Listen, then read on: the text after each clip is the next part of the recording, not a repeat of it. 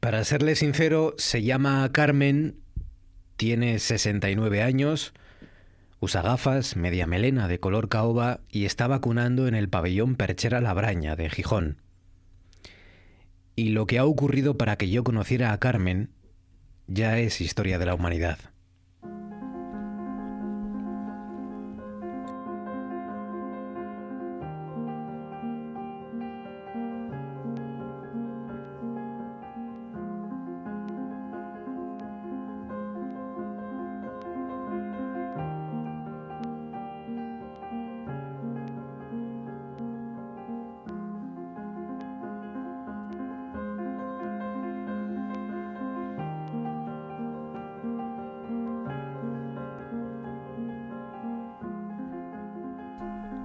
Para que yo conociera a Carmen, en los años 60 Alemania tuvo que desarrollar un programa que invitaba a trabajadores extranjeros a contribuir en la reconstrucción del país tras la Segunda Guerra Mundial.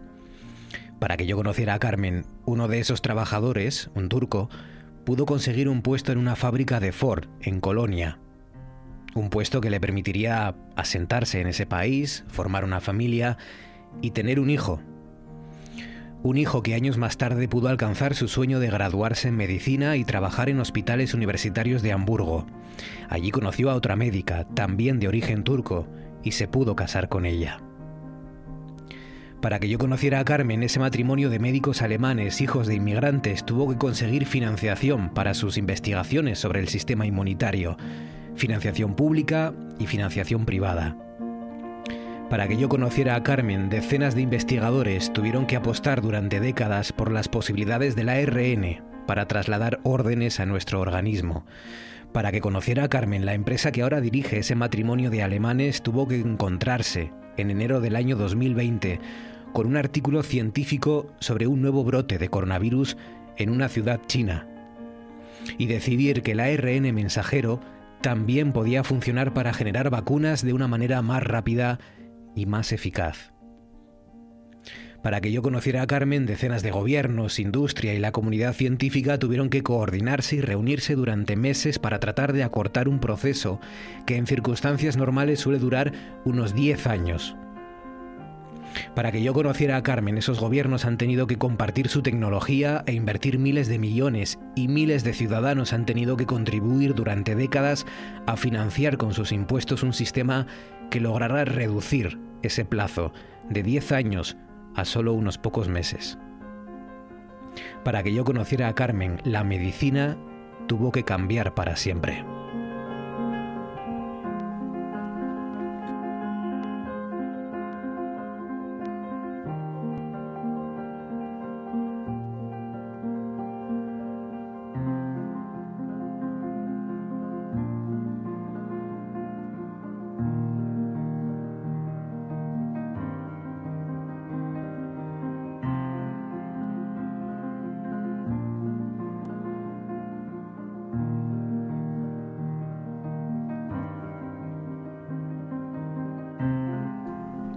No bastaba con crear la vacuna. Había que producir y distribuir millones de dosis en una carrera contrarreloj para que Carmen y yo nos conociéramos. Decenas de plantas en todo el mundo, miles de trabajadores al servicio de un reto mastodóntico, que un mundo capaz de producir 5.000 millones de dosis de todas las vacunas en un año, fabricara 11.000 millones, más del doble, 11.000 millones para una sola enfermedad. Los políticos han tenido que hacer las leyes, los periodistas contar las noticias, las limpiadoras limpiar, los reponedores reponer, las cajeras y las fruteras vender. Para que el pasado viernes yo conociera a Carmen, uno de los cientos de miles de viales que contiene el suero tuvo que llegar en avión desde Bélgica a uno de los centros de recepción y distribución que están repartidos por toda España y custodiados por la policía, y ahí reposar en un ultracongelador a la espera del siguiente reparto. Para que yo conociera a Carmen, un equipo de profesionales ha tenido que sostener un proceso exhaustivo de control para que no se rompa la cadena de frío y para garantizar la trazabilidad de los envíos. Para que yo conociera a Carmen, un coche con dos agentes de la Policía Nacional ha seguido a la furgoneta que un repartidor ha conducido hasta el centro sanitario de mi ciudad. Allí, varias compañeras de Carmen han recogido las vacunas asignadas a ese día y las han llevado hasta el pabellón Perchera Labraña, en Gijón.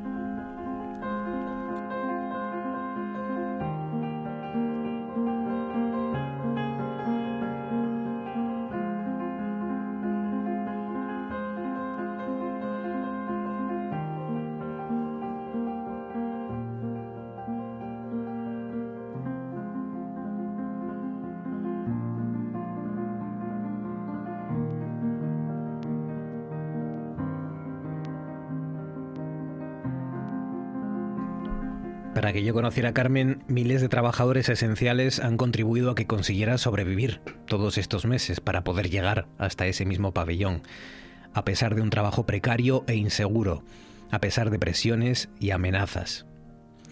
Para que conociera a Carmen también tuvo que sobrevivir mi padre, a pesar de ser población de riesgo, para poder acercarme en coche hasta la cita que me había anunciado un contestador automático diseñado por varios informáticos. Y tuvo que sobrevivir Carmen, claro. Y no solo tuvo que sobrevivir, también tuvo que interrumpir su jubilación para volver a ejercer su gran vocación, la de enfermera, para arrimar el hombro y culminar así un proceso colosal y emocionante que ha implicado a cientos de miles de personas.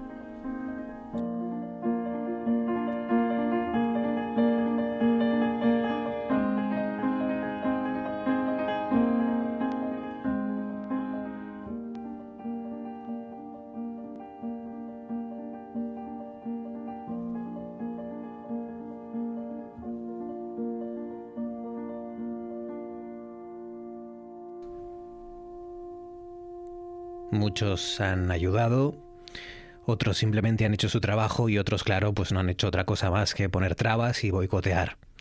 Pero la vacunación contra la COVID es un verdadero triunfo, un triunfo total de la generosidad, el compromiso y la ciencia. Y lo es sobre todo gracias a personas como Carmen. En RPA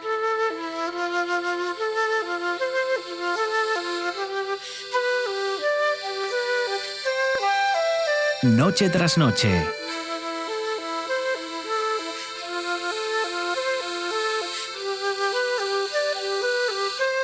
Con Marcos Vega.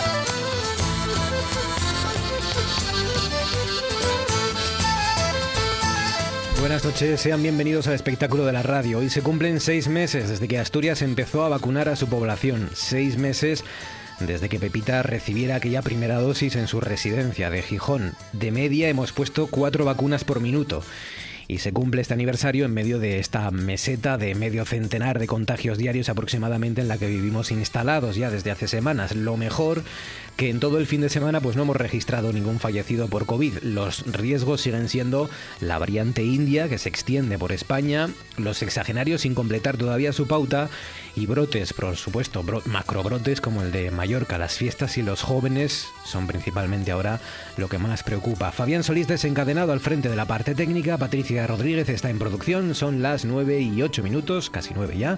Esto es Asturias y estas son las distintas maneras que tienen para ponerse en contacto con este programa. Pueden hacerlo en redes sociales a través de dos vías de contacto, el Facebook Noche tras Noche Espacio RPA, el Twitter NTNRPA y si lo prefieren pueden llamarnos también a dos números de teléfono, el 985-080-180, 985-080-180 o el 679 11 7803 para sus mensajes de WhatsApp. 679 11 7803. Se abre la veda de los helados.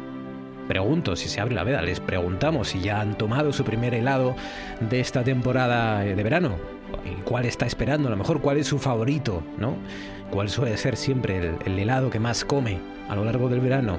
Nos dice, por ejemplo, Elena Picheleira, dice, yo quiero poner sobre la mesa, ojo, Dice, quiero poner sobre la mesa de postres la crema chantilly. Dice, antes los veía en los buñuelos y algún helado.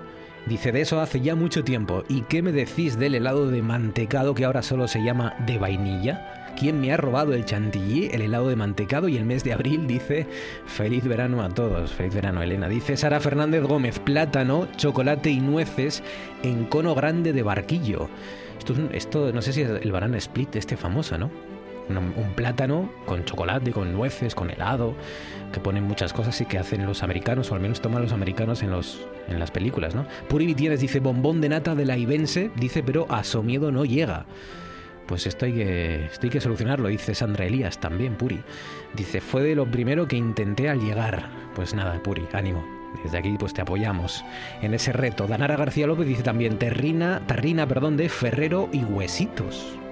Hay helado de huesitos, ¿no? Que es la, chocolatina esta, supongo. Y, los ferreros, que son los bombones. Pues una tarrina de helado de bombón ferrero y de chocolatina huesitos. Esto, esto tiene que dar también para una buena tarde de digestión. Facebook, Twitter, 985080180, 679117803. Luego seguimos hablando de helados porque ahora Celso Roces, buenas noches. Buenas noches, Marcos. Buenas noches a todos. Hay que dedicarle tiempo para la economía en un día en el que la noticia de la jornada, aparte de la clasificación de España para cuartos, creo que es, cuartos de final, la noticia del día es ese principio de acuerdo, por fin, de la reforma de las pensiones, de la que venimos hablando aquí desde hace ya meses.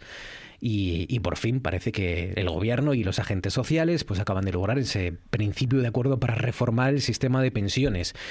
Como resumen, bueno, se van a actualizar las pensiones contributivas en función del IPC, se va a intentar acercar la edad efectiva de jubilación, que está en 64,6 años, a la edad legal, mediante pues, varias formas. Por ejemplo, endureciendo las jubilaciones anticipadas, mayores incentivos a aquellos que retrasen su jubilación.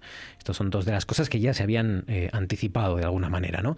Luego también se suprimen dos de los aspectos que habían sido más polémicos de la reforma del 2013, como son el índice de revalorización de las pensiones, el IRP, que ya saben que, limitaba, digamos, ¿no? la subida de las pensiones a un 0,25% en situaciones de déficit y el factor de sostenibilidad.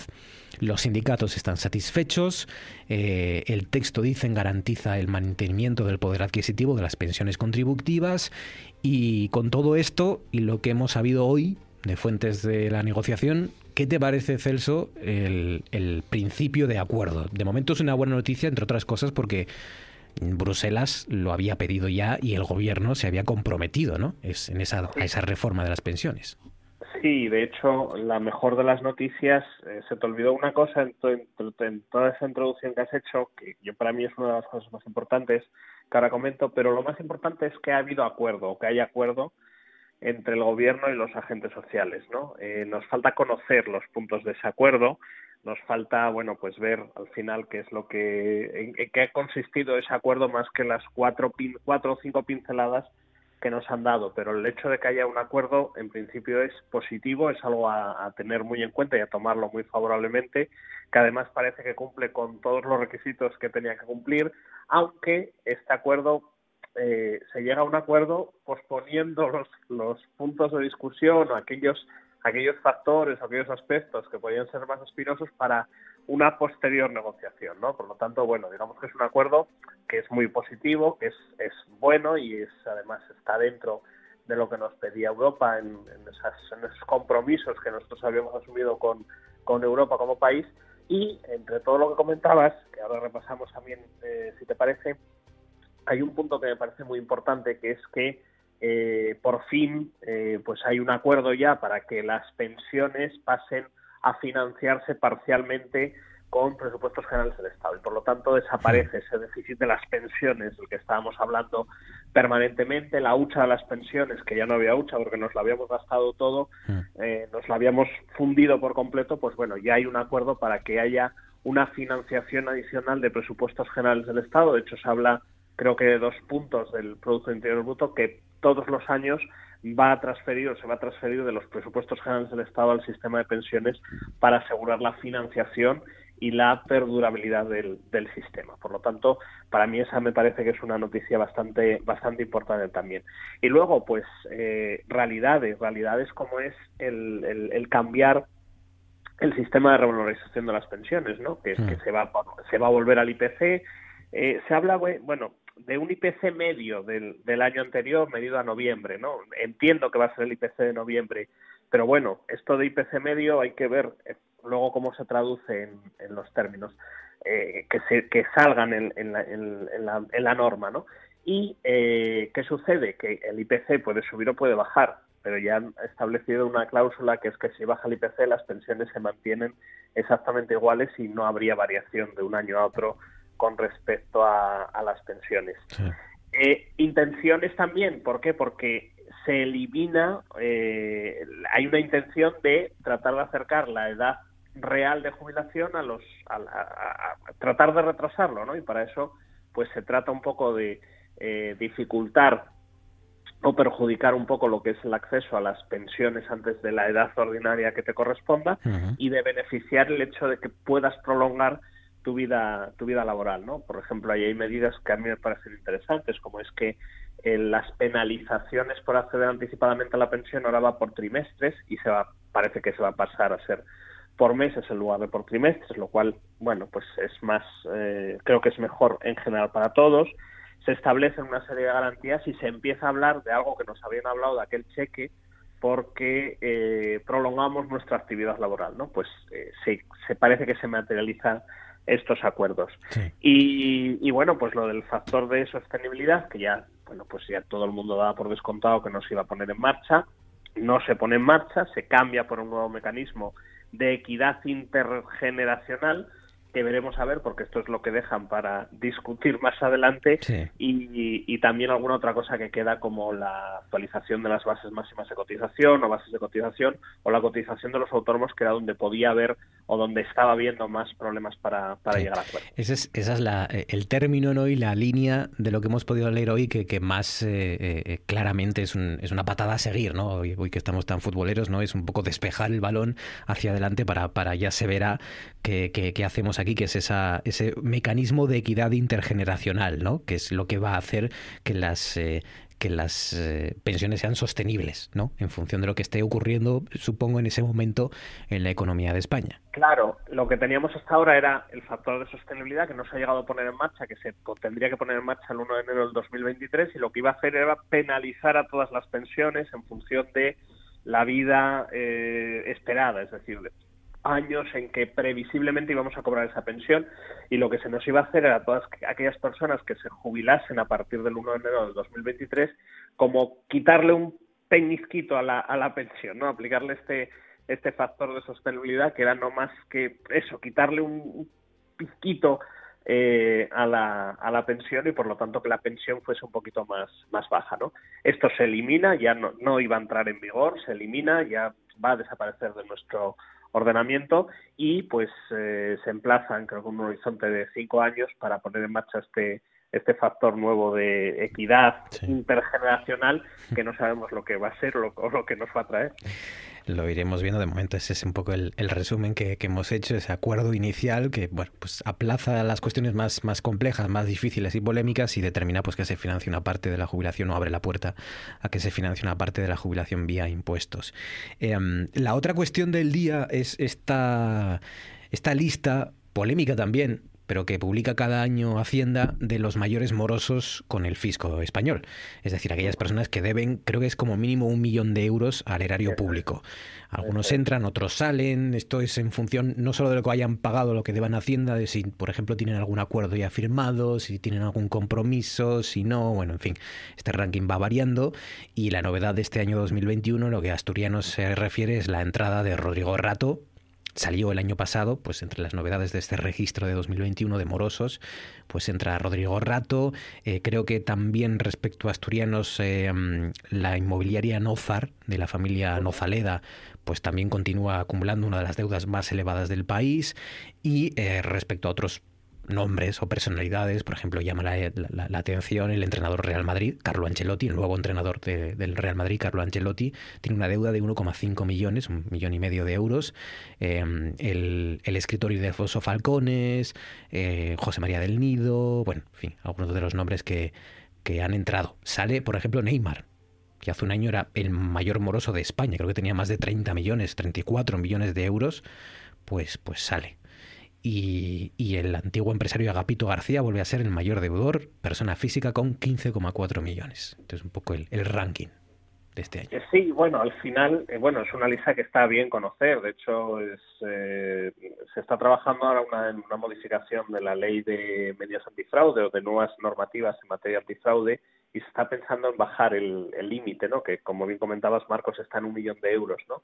Eh, ojo, siempre y cuando ese millón de euros no esté aplazado, garantizado de alguna manera, que es decir, eh, todos estos, que, que la mayoría va a ser muy difícil, por no decir imposible, de cobrar, eh, hombre, algunos como tienen contratos nuevos con equipos de fútbol y se supone que van a, cobrar un, sueldo importante, pues bueno, seguramente se efectuará la, retención, el embargo correspondiente de la, de la parte que corresponda en, en esos sueldos y por lo tanto se podrá cobrar por parte de todos, porque al, al final ese es un dinero que estas personas, tanto físicas como jurídicas, nos deben a todos nosotros, deben la, al Estado, a la, a la agencia, a la agencia tributaria estatal, ¿no? Y por lo tanto nos lo deben a todos. Y la agencia tributaria, que es muy diligente en, intentar cobrar las, las deudas, pues seguramente hará todo lo que esté en su mano, que son muchos y son muchos los elementos que tiene la agencia tributaria para proceder al cobro si no, a cualquiera se nos ha olvidado, pues a lo mejor pagar una multa en una ocasión o,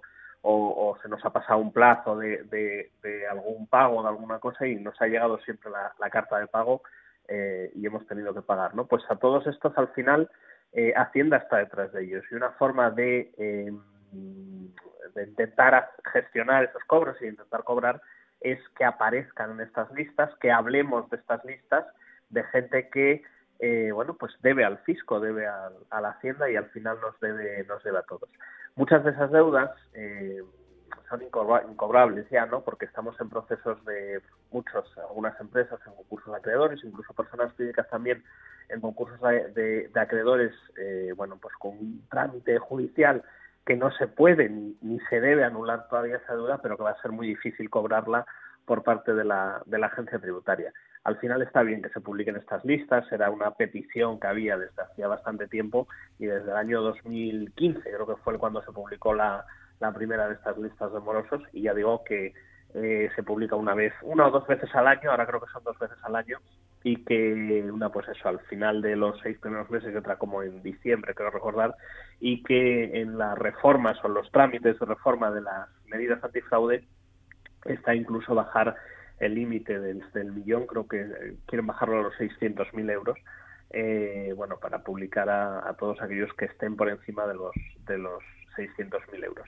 Son 74 páginas de deudores, así que aquellos que tengan tiempo y ganas pueden dedicarse desde la página de la agencia tributaria a buscar a ver si conocen a alguien o tienen algún conocido o alguna forma de, de, bueno, pues que buscar y de bucear en, ese, en esas 74 páginas de listado. Sí, sí, porque puede ser interesante, ¿no? A lo mejor, a lo mejor se lleva alguna sorpresa y tiene alguna persona que, debe mucho. Nunca se sabe.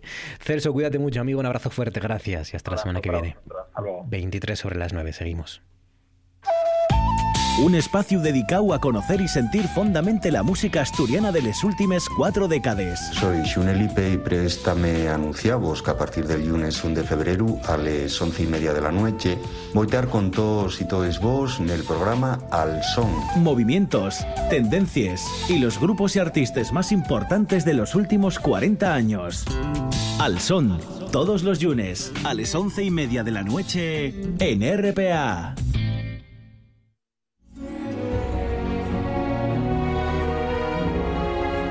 En RPA, Noche tras Noche.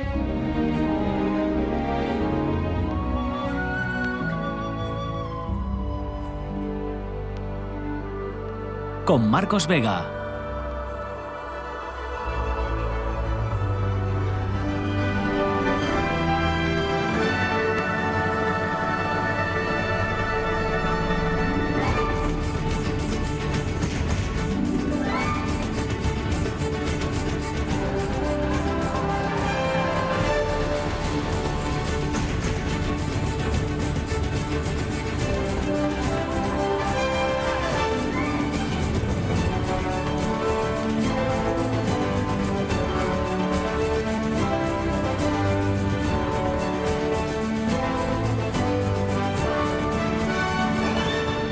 Tiempo para nuestra entrevista de lunes. Patricia Rodríguez, buenas noches. Hola, buenas noches, Marcos. ¿Quién es nuestro protagonista esta noche? Bueno, pues es el catedrático de Derecho Constitucional Francisco Bastida. Nacido en Pontevedra en 1951, estudió Derecho en la Universidad de Santiago de Compostela y en Barcelona, donde se doctora con la tesis El pensamiento político del Tribunal Supremo durante el franquismo. Profesor ayudante de Teoría del Estado en la Facultad de Ciencias Económicas de Barcelona, en 1978 se traslada a la Universidad de Oviedo, donde ejerce como profesor titular de Derecho Constitucional hasta 1989 y desde 1990 es catedrático de Derecho Constitucional en dicha universidad. Profesor visitante en universidades europeas y americanas y con estancias de investigación, es autor de libros y monografías de Derecho Constitucional, siendo sus principales líneas de investigación derechos fundamentales, singularmente la libertad de información, soberanía y democracia y Estado autonómico. Entre sus obras cabe destacar Jueces y franquismo, la ideología política del Tribunal Supremo o la libertad de antena. Investigador principal del grupo de investigación del área de Derecho Constitucional de la Universidad, que obtuvo en 2001 la calificación de Grupo de Excelencia Investigadora tras la evaluación externa hecha por la Comisión Nacional de Evaluación y Prospectiva, es también introductor junto con su grupo de investigación, de las nuevas tecnologías en el estudio del derecho y en la formación de redes de investigación. Miembro de la ponencia del Consejo Consultivo del Principado de Asturias, que elaboró el dictamen sobre cuestiones relativas a la futura reforma del Estatuto, ha decidido jubilarse al cumplir los 70 años y sus discípulos, compañeros y colegas quisieron rendirle un homenaje a través de la plataforma Microsoft Teams, porque la pandemia impide una celebración más cercana. Universitario honesto y comprometido, un maestro de desprendido, que tiene claro que su jubilación no es una muerte académica y que va a seguir vinculado a la Universidad de Oviedo. Un hombre que como científico del derecho tiene el don del orden y la sencillez. Siempre dijo que no era una persona normal porque es hijo de un ángel y una estrella, sus padres. Francisco Bastida, buenas noches. Buenas noches. Bueno, tengo que añadir además que, a todo esto es una persona que siempre se presta cuando los medios de comunicación le preguntamos por cualquier cuestión sobre la actualidad o sobre cualquier duda jurídica, esto se agradece mucho. Tenemos unos constitucionalistas en nuestra universidad que, que siempre están dispuestos a ayudarnos para solucionar esas dudas, que ha habido muchas dudas ¿no? en los últimos años. No sé si más o menos que hace, por ejemplo, 10 o, o 15 años. Bueno, eh, con la pandemia las dudas se aumentaron enormemente, ¿no? Pero siempre ha habido dudas constitucionales y, y ahora, pues con la pandemia, pues eh, eh, estamos a vueltas todavía de si ha habido una suspensión o una limitación de derechos y si tenía que haberse declarado el estado de excepción en vez del estado de alarma e incluso se está pendiente de una eh, próxima sentencia del Tribunal Constitucional para que se pronuncie al respecto. Así que, en fin, ya se sabe que cuando hay dos opiniones, eh, o mejor dicho, cuando hay eh, dos abogados, hay tres opiniones. Y entonces, pues nunca hay unanimidad en estas cuestiones. La, ¿La justicia española sale reforzada o debilitada después de la pandemia? Mm, bueno, yo creo que eh, sale eh, en cierto modo debilitada, ¿no? Eh, por una parte reforzada porque bueno es garantía de derechos, pero yo creo que se han emitido una serie de sentencias y de resoluciones que se han movido en un terreno más político que, jurídico. Y eso se ha visto, pues, como unos tribunales superiores de justicia eh, no ratificaban eh, medidas de gobiernos autonómicos y otras con las mismas medidas, pues en otros lados, en otros tribunales superiores de justicia, pues se daba la razón a los gobiernos y eso pues crea incertidumbre en la ciudadanía. Hay una sensación, no sé si usted tiene la misma, hay una sensación de que el cumplimiento estricto de la ley a veces se ha subordinado a, la necesidad de maniobrar, de, actuar con, presteza ¿no? y con eficacia contra la pandemia, como que a veces la, justicia como que era una traba, ¿no? un problema. Sí, realmente ha, sido así, pero bueno, el estado de alarma justamente está para excepcionar eh, situaciones que en condiciones normales no se pueden atajar. Y bueno, el estado de alarma cumple esa, esa función.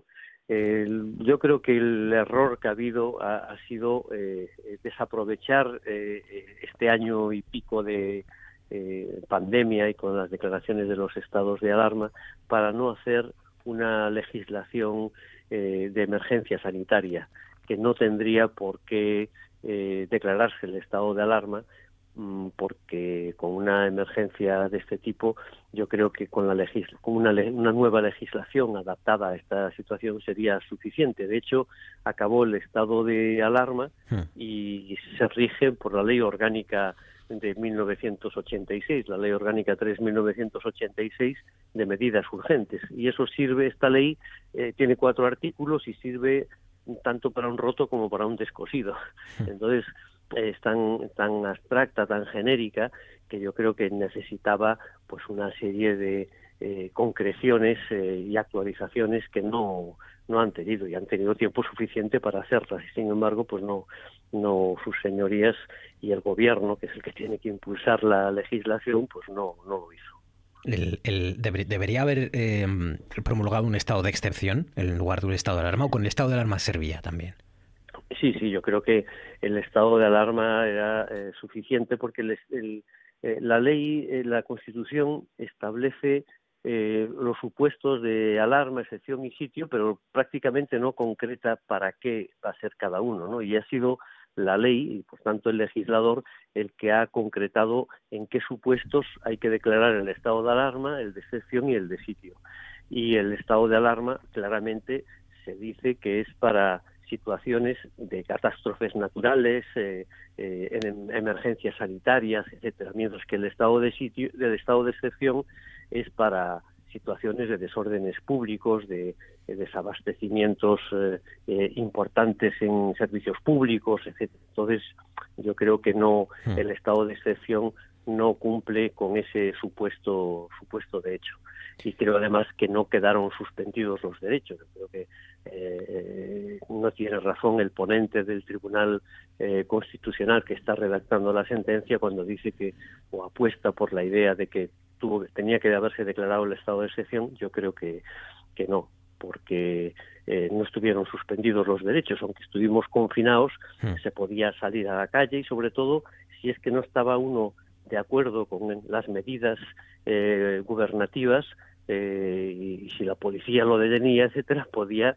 recurrir en, eh, primero en amparo ordinario y después podía recurrir en amparo extraordinario ante el Tribunal Constitucional, señal de que los derechos no estaban suspendidos.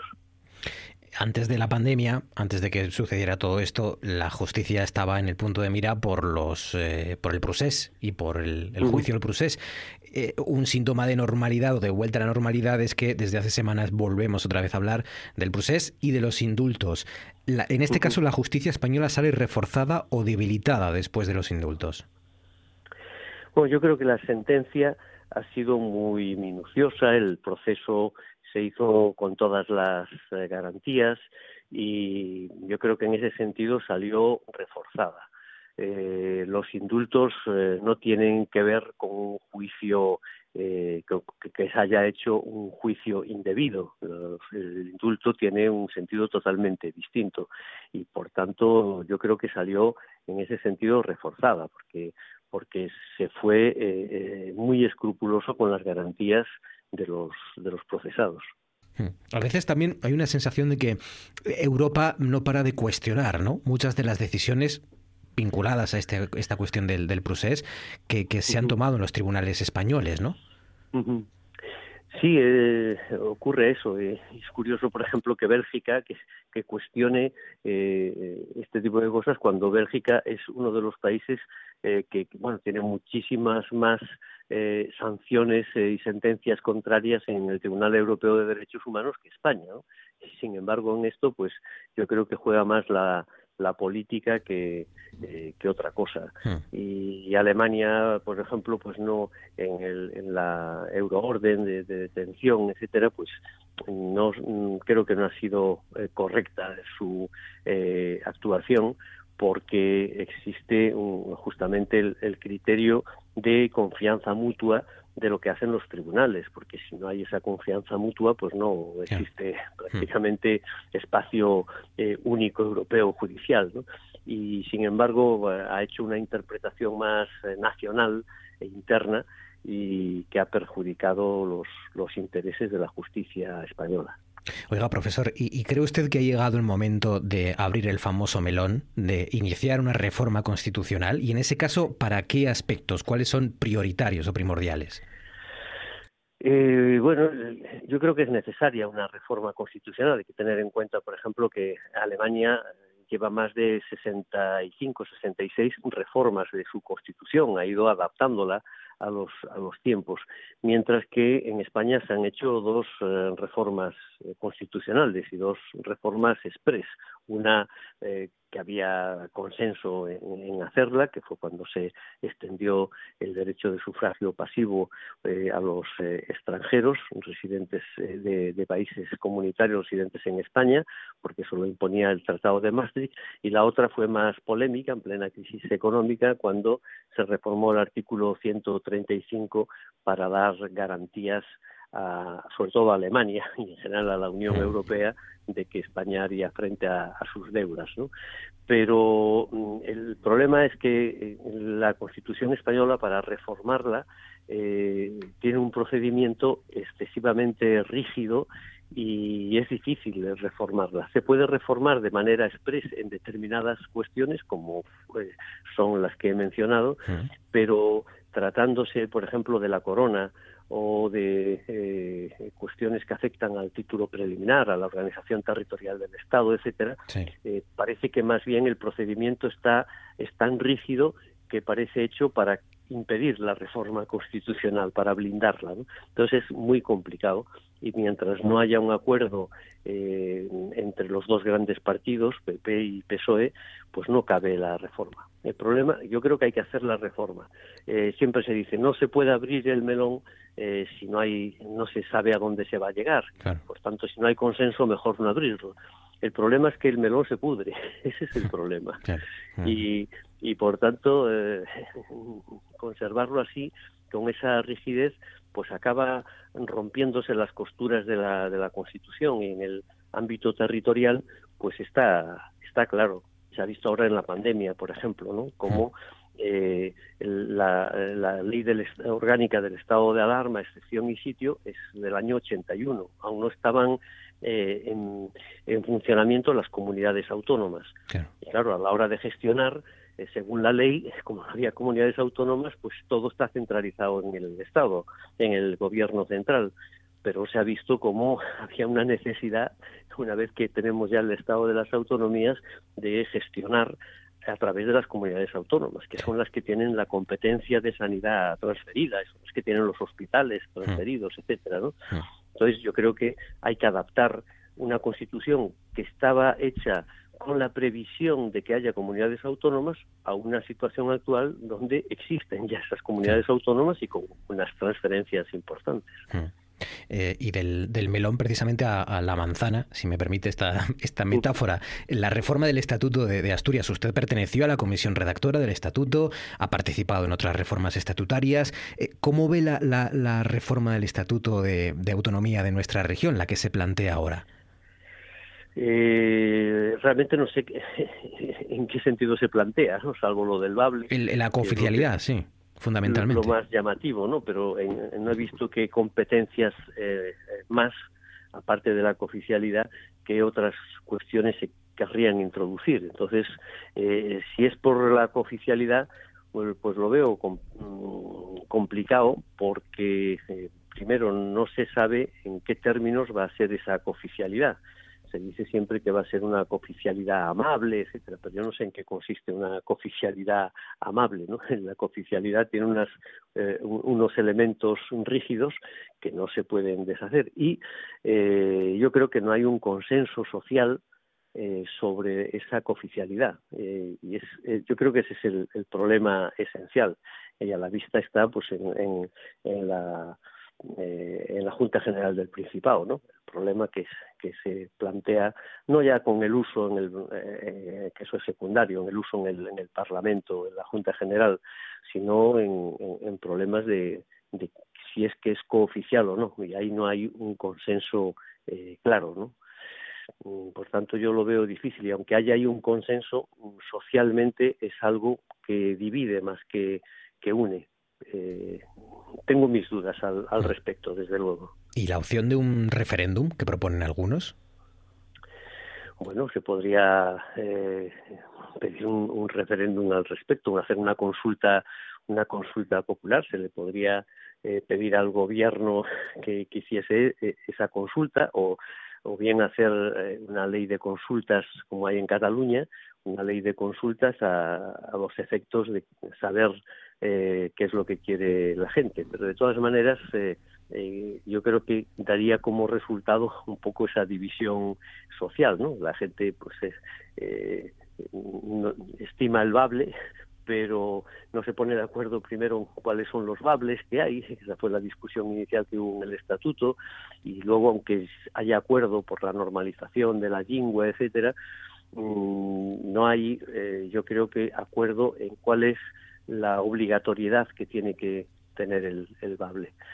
Mm, ese, pero esa es mi, impresión. A lo mejor pues estoy equivocado y existe un consenso social mucho más amplio sobre la, la cooficialidad del, del bable ha, vivido en, bueno, ha vivido en varios sitios, creo que en tres comunidades autónomas mínimo, eh, Cataluña, en Barcelona, Galicia y Asturias. Eh, ¿Cómo ve esa España federal de la que hablan también, hablando también de, de, esa reforma, posible reforma constitucional? ¿Es posible una, una España federal? ¿Y, y, cómo, ¿Y qué significaría, qué supondría eso para Asturias? La España federal ya existe realmente desde el punto de vista competencial y así. Lo que eh, sucede es que, por ejemplo, el Senado que es eh, teóricamente Cámara de Representación Territorial, pues no actúa como Cámara de Representación Territorial. Realmente la Cámara de Representación Territorial es el Congreso de los Diputados. Ahí es donde se cuece eh, todo y donde se necesita eh, tradicionalmente el apoyo de los partidos nacionalistas, históricamente pues Convergencia y Unión, Puyol, en definitiva, eh, eh, pactando con Aznar o con Felipe González y tal, y en otras ocasiones pues eh, con el PNV, como es en la actualidad, o como con el PP en una época dura, dirigido el PP por Arzayus y sin embargo pues un asturiano, Álvarez Cascos, pues llegó a, pactos con, con ellos. Es decir, que existe ya, de hecho, y por las transferencias de competencias que ha habido, mm, realmente estamos en un estado cuasi federal. Mm, ¿Qué es lo que le falta para ser Estado federal? Entre otras cosas, pues un poder judicial eh, autonómico, porque hasta ahora pues hay una, un poder legislativo y un poder ejecutivo, el, gobierno, Consejo de Gobierno, pero no hay un poder judicial hmm. interno. Entonces, eh, eso es típico de los estados federales, tener su propio poder judicial en el ámbito en el ámbito territorial en regional en este caso no pero por lo demás estamos ya ahí entonces eh, yo creo que adaptar la constitución a lo que ya existe en realidad como decía Suárez no el, hacer normal lo, que es la realidad eh, normal del país y, trasladarlo eso a la normatividad pues me parece eh, lógico. Por cierto dónde se vive mejor Cataluña Galicia o Asturias eh, pues cada una tiene sus tiene sus cosas, ¿no? Y desde luego a mí me sorprendió muchísimo cuando fui a Cataluña, era una Cataluña que no tenía estos problemas que hay ahora, ¿no? Y era una Cataluña de culturalmente viva, despierta, políticamente muy abierta, entonces era estaba muy era muy agradable, ¿no? Y eh, Asturias, pues eh, en cambio, pues es el terreno de acogida por excelencia, ¿no? Así como Cataluña es muy hermética en eso, eh, aquí llega uno a Asturias y se siente ya asturiano desde el principio, ¿no? se le abre todas las puertas al que llega y ser un, territorio de acogida es muy agradable y Galicia pues bueno es donde donde he nacido y donde he pasado mi, primera juventud y, y, entonces pues bueno es la, la tierra donde donde he nacido y, y, eso pues no se puede olvidar nunca Behind you, but in your dreams, whatever they be, dream a little dream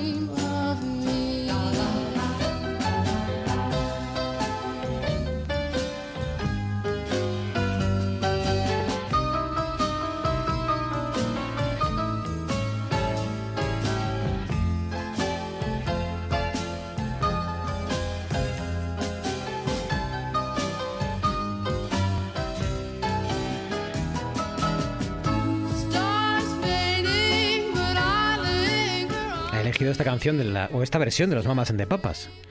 Sí, sí. me, me gusta mucho, es eh, una versión eh, muy bonita de una canción que ha tenido muchos intérpretes de jazz, de Fitzgerald y, y ha, ha, sido tiene unos eh, cambios melódicos muy, muy bonitos. Y que habla de, y que, habla de soñar. Yo no sé si una persona como usted que, se dedica a, redactar normas que, tienen que, eso, pues eh, dirigir la, el comportamiento y, la convivencia de las personas, eh, tiene que soñar también, ¿no? Con, con mundos mejores, con futuros mejores. Claro, claro. primero hay que soñar y después intentar que el sueño se haga realidad y, y para eso están las normas también, claro. Francisco Bastida, eh, catedrático de Derecho Constitucional, eh, pues nada, siempre será profesor, seguramente, ¿no? Aunque ya no ejerza, pues... pues... Esperemos, he solicitado, ha solicitado el departamento eh, nombrarme profesor emérito y, a ver qué decide ahora la universidad, si es que, continúo como profesor emérito o no. Espero, espero que sí, así pues ayudar a mis compañeros y seguir con algo que, que llevaré toda la vida encima, que es el, estudio, la, investigación y, el contacto con, con, gente de la universidad. O sea, la universidad me puede jubilar, pero yo no me jubilo de la universidad. Ha sido un placer, profesor. Muchísimas gracias, como siempre. Un saludo. Un placer. Un abrazo. también. Un abrazo.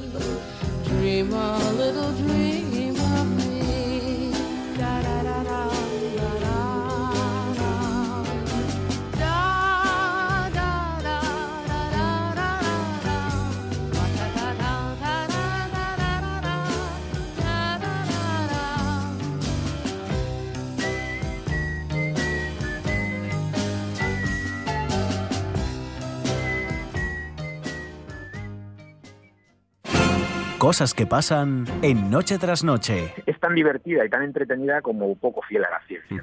O sea, eh, de hecho, el problema de Armagedón, mm, romper un, asteroide del tamaño de Texas, que para que nos hagamos idea es más o menos el tamaño de España, sí, ¿eh? tú imagínate que una piedra del tamaño de España viene hacia nosotros.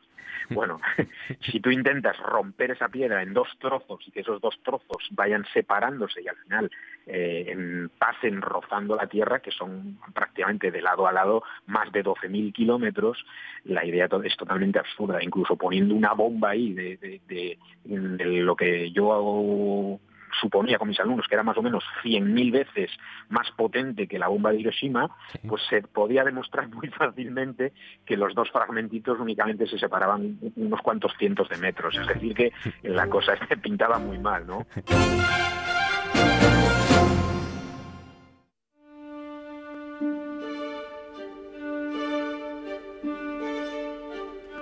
El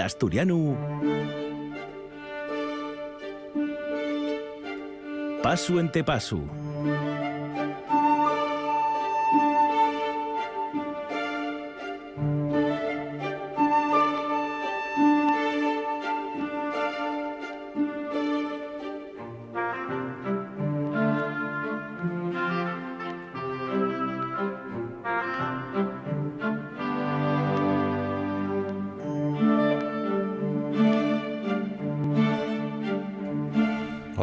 paso en paso y con José Luis Remis. Remis, buenas noches.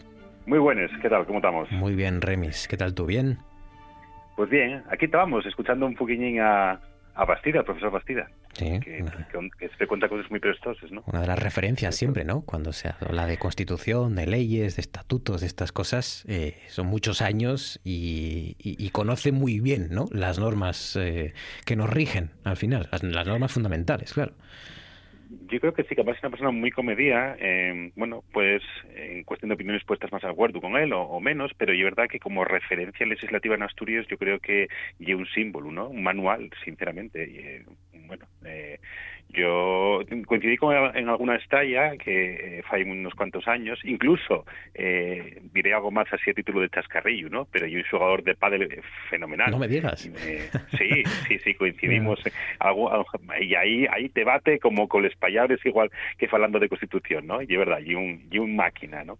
Pero y es verdad que, que, que mm, en una cuestión que comentaba a última hora, eh, estaba un poquito en desacuerdo con lo de los bables, ¿no? Mm. y es verdad que y una vieja, eh, bueno, no sé, reivindicación de algunos o, o, arma de batalla para otros, no sé, pero ya que eh, lengua asturiana, hay una nada más, o sea, para eso tenemos una academia de la lengua que, que, que la que cuida a la lengua asturiana, que hizo una norma, tenemos unas normas ortográficas, tenemos una gramática, tenemos un diccionario mm, extraordinario eh, y tenemos norma, igual que tiene norma la lengua castellana, ¿no? Igual que tiene norma la gallega o la vasca o los catalanes. Y después, esto de los bables, eh, y que eh, peculiaridades lingüísticas tenemos los dos. O sea, que, que, que yo sepa que en, el centro y un argallo y en Cangas Narcea ya ven una fana, eh, nunca hay otra cosa que enriquecer el, la lengua, ¿no? Y eso pasa en los gallegos. El gallego de, de, de Lugo y es diferente al de A Coruña o, o, el de, o el de Berín, ¿no? O sea, mm. diferente, con matices diferentes. Pero, pero yo creo que la norma está clara para todos, ¿no? Yo creo que, que, que es eso, mm, bueno, pues eh, va avanzándose en ese sentido, pero todavía hay gente que, que bueno, que, que fala de esto. A mí, yo estos valores, esas cosas que los que queremos la lengua asturiana, mmm, tenemos lo muy interiorizado, ¿no? No hay muchos bables, no, no, hay, hay una lengua asturiana, hay un bable, y, pero, pero es verdad que hay muchas peculiaridades, como en todas las comunidades autónomas que, que tienen una lengua propia. Fíjate, fíjate, cuántos españoles hay, ¿no? Eh, decenas o, o, o, más incluso, ¿no? De, de diferentes eh, palabras, términos que se utilizan, pero eh, bueno, hay una Real Academia de la Lengua que es la que va detrás eh, fijando y dando esplendor, ¿no? Que dice que dice el lema. Pues, pues y, no ha acabado con muchos de esos españoles tampoco. Claro, ah, hasta Latinoamérica tenemos lengua española, ¿no? Y mm. con, toda la riqueza que tiene lingüística que tiene en aquella zona también, ¿no? Yo creo que sigue, sigue la, grandeza de una lengua y yo creo que, bueno, que más que nunca eh, estamos delante de un, de un cierto consenso, eh, no digo absoluto porque no es verdad que no es absoluto, pero por, por, primera vez tenemos un, consenso en la Junta bastante importante. Eh, bueno, yo creo que hay una oportunidad única y sobre todo porque les digo es eh, lo que fan ya enriquecer a la gente. Eh, mm, yo siempre digo, en la escuela pongo un ejemplo de siempre, ¿no? Tu fierro, mm, hierro en castellano, ¿cómo se escribe en asturiano? Fierro, fierro. Bueno, pues esa F y esa H tienen una cierta correspondencia y al final lo único que, que, que es crear una estructurina ahí en la cabeza que diciendo, oye, fierro, hierro y verdad, y lo mismo, o, o, o, tres tantes, ¿no? Que podemos tener de, de F y de H, tres, o tres, otros Bueno, hoy, hoy vamos a repasar algunas eh, que se diferencian precisamente en una letra. Algunas palabras que, que solo se dicen en una letra, ¿no? Eh, eh, fíjese, lo que puede cambiar, por ejemplo, cayó con doble L o cayó con Y. Pues eh, en ese sentido, pues decir en castellano también, ¿no? cayó de callar la boca, ¿eh? Mm. o, o cayer, en este caso, del verbo cayer de, de, en asturiano, de, de, de caer al, al suelo, ¿no? Por ejemplo, por ejemplo. Mm. desorellar, esta sí que es nuestra, ¿no? Está, pues, fíjate, mm, desorellar, quitar eh, les orielles de una carretera, limpiarles, ¿no? Faceles curiosos, eh, o, un prau que alrededor siempre se pueden faceles orielles para que el regato vaya por ahí y no te no se te inunde el prau, ¿eh? Eso es desorellar con ella. Pero hay una desorellar con Y, ¿eh? Que es allí muy taurina, podríamos decirlo así, ¿no? Y tal es orellas al toro y, y, y desorellar ese toro, la orella, ¿no? O sea, cuando desorellamos con doble R estamos quitando, pues estamos limpiando, por ejemplo, las orellas de un, de un prau y cuando desorellamos con ella estamos quitándole las orejas a algo o a alguien, ¿no? Este Eso y también, sí. Como ¿Quién era aquel, el Tyson, el que, el que desorelló al, a, a, Holyfield? un mordisco? Sí. Tenía asco ahí y lo, lo desorelló.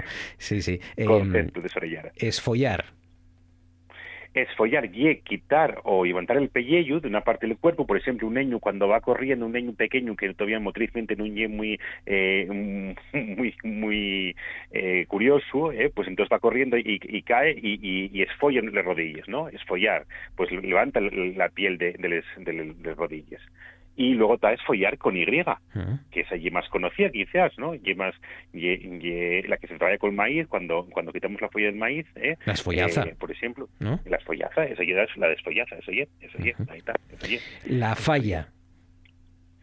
Bueno, pues la, falla, por ejemplo, y lo que conocemos en, el mundo de la geología como una, una hendidura, un furaco muy grande que se produce en el terreno, ¿no? Eh, les falles que, que se producen en los stones, eh, eh, les plaques, ¿no? Eh, por ejemplo, pues una, una forma de y luego la tectónica de plaques, por ejemplo.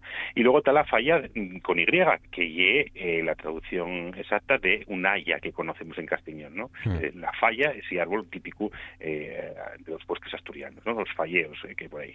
La siguiente me encanta. Fayuku con doble L o Fayuku con Y. Bueno, pues el fallo con, con ella y el, el, fallo pequeño, ¿no? Ese fallo sin importancia hasta hasta agradecido. Tuvo un falluco, no fue nada, ¿no? Ese, ese, ese el falluco, un fallo, un fallo pequeño, pero que no damos importancia, no, no, no tiene nada que ver. Y luego está lo que son los ayucos en castellano, que son falluco, y un fayuku en, en asturiano, ¿no? Que ese fruto que tiene eh, que tiene la falla, que así y pequeñín, eh, como una especie de filinos, bueno, pues eh, lo, lo, que lo que da la falla, ¿no? Eh, y, ese, ese fruto que es muy pequeñín, ¿vale? Ese el, el, o el, o el fruto de la falla o el o el fallo pequeño, ¿no? Como el que ha tenido hoy el portero de España. Bueno, era, era más bien un fallo grande, pero bueno, al final quedó un fayuku, afortunadamente. Sí, podía ser un fallón de los de Sison, ¿no? Sí. de los del Molinón o las Caleona, pero no, fue un, fue un falluco al final. Bueno, es mal, pero Les fuelles, por ejemplo, con les fuelles, el plural de fuelle, o les fuelles, el plural de fuella eso, oye, eh, los fuelles que el fuelle que tiene la gaita, ¿no? Donde donde se carga el aire para después eh, para después em, emburrear con el brazo y que salga por por puntero, pues eso y un fuelle porque es donde se mete el aire y el plural de eso y fuelles, pero también les fuelles del, del árbol es allí con y porque fuella y con y de mano. Hmm. Eso y Por ejemplo, el rayo el rayo. El rayo, fíjate, el rayo lleva un, un pájaro con ella, ¿eh? el rayo con, con, con ella y un pájaro que tiene ya así grisáceo, más o menos, y que, y que sale cuando, cuando oscurece. Mm, y lo que también se conoce como chotacabres, o chotacabres en castellano, ¿no? Que, que, que, hay una leyenda muy guapa en torno a, este, a este pájaro, porque decía que chupaba la leche de los cabres, y por eso se llamaba chotacabres, ¿no? O, eh, en, muchos sitios. Sabes que los nombres de los pájaros y esas cosas que en, en cada eh, comunidad autónoma o en cada concello llamase casi de un nombre, ¿no? no, no, tan eso, pero de verdad que, que tiene, hay una terminología enorme. Los pájaros y el pescado, em, sí. Eso, oye, también el pescado. El pescado de, de, de, de Cuideiru al pescado de, de la rula de, de Ribesella eh, tiene nombres distintos. Totalmente. Sí, pero no tiene nada que ver, además. Sí, sí. nada, qué cosas, ¿eh? Pero sí, somos muy ricos en eso también, hombre, somos muy ricos. Muy ricos El rayo y un pájaro de, de, un pájaro de pluma, ese, ese pájaro, el con, con, con doble L y con Y es un rayo, y un rayo de, la tormenta. De, toda la vida. toda la vida. hay que... Y acabamos con Viella con Y y Vielia con doble L. Pues y es verdad que Viella con Y, pues y una persona vieja, una, una mujer vieja, ¿eh? uno, eh, bueno, pues eh, yo que el sentido que más tenemos conocido. Pero hay un pueblo, hay un pueblo que pertenece al Concello de Siero, eh, que, que yo creo que hasta un famoso restaurante lo puso en el mapa, ¿no? Que ye, Viella con ella, que ye, pues es un pueblo de, de que, que, está entre, entre Granda, al pie de Coyoto, bueno, pues esa zona, esa zona por ahí, ¿no? Eh, Viella de Siero, que un, un un, pueblo del Concello de Sierra.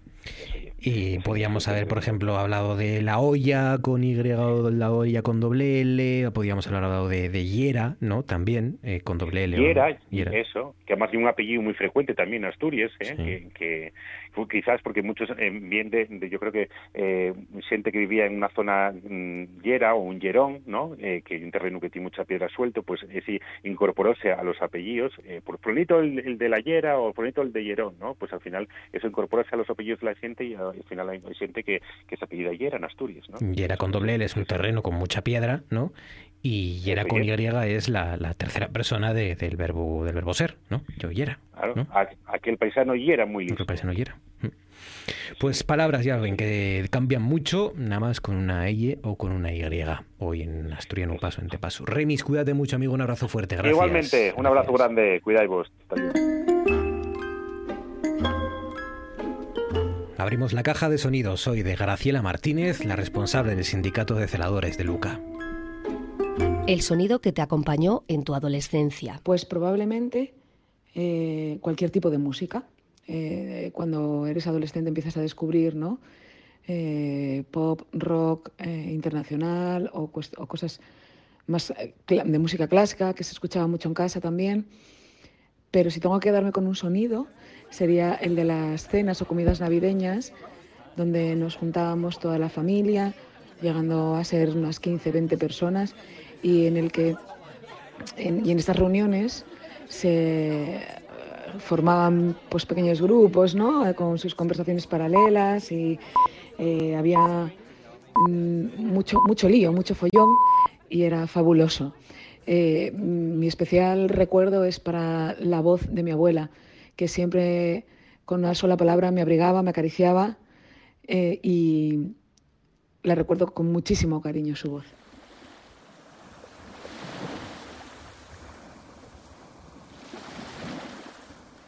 Bueno, la verdad es que siendo de Gijón, eh, el sonido del mar ha acompañado no mi adolescencia, sino toda mi vida. Tengo la fortuna de haber vivido en un sitio muy cercano y recuerdo perfectamente el sonido del romper de las olas. Creo que, creo que esto puede despertar envidias, pero es un sonido maravilloso. Aquello que prefieres escuchar cuando estás entre amigos. Bueno, lo que me gusta escuchar cuando estoy con mis amigos, una de las cosas que más me gusta es ese silencio previo a, una carcajada enorme de alguno de mis amigos amigos con esa risa absolutamente contagiosa que no eres capaz de, contener la tuya propia, ¿no? Creo que esos momentos de, de diversión, de cercanía, ¿no? que tanto hemos echado de menos durante esta pandemia, son los que, los que más echo de menos. Claro, por supuesto, siempre eh, con, una buena música de fondo, que puede ser cualquier eh, tipo de indie, que pasa por Izal o Lori Meyers, eh, Carlos Sandes. Y lo bien que estaría volver a conocerse en medio del ruido, entre tanta gente la música que pones para hacer un largo viaje? Mm, bueno, yo escucho todo tipo de música, si bien es cierto que tengo mis preferencias, ¿no? Entonces, un pop rock internacional, sobre todo un rock internacional, tipo Muse, por ejemplo, me gusta mucho, aunque lo habitual es que me ponga una lista de reproducción en modo random y vaya sonando mm, incluso lo que va eligiendo eh, la aplicación para mí, pero no desentona mucho de toda la música indie del panorama nacional e internacional.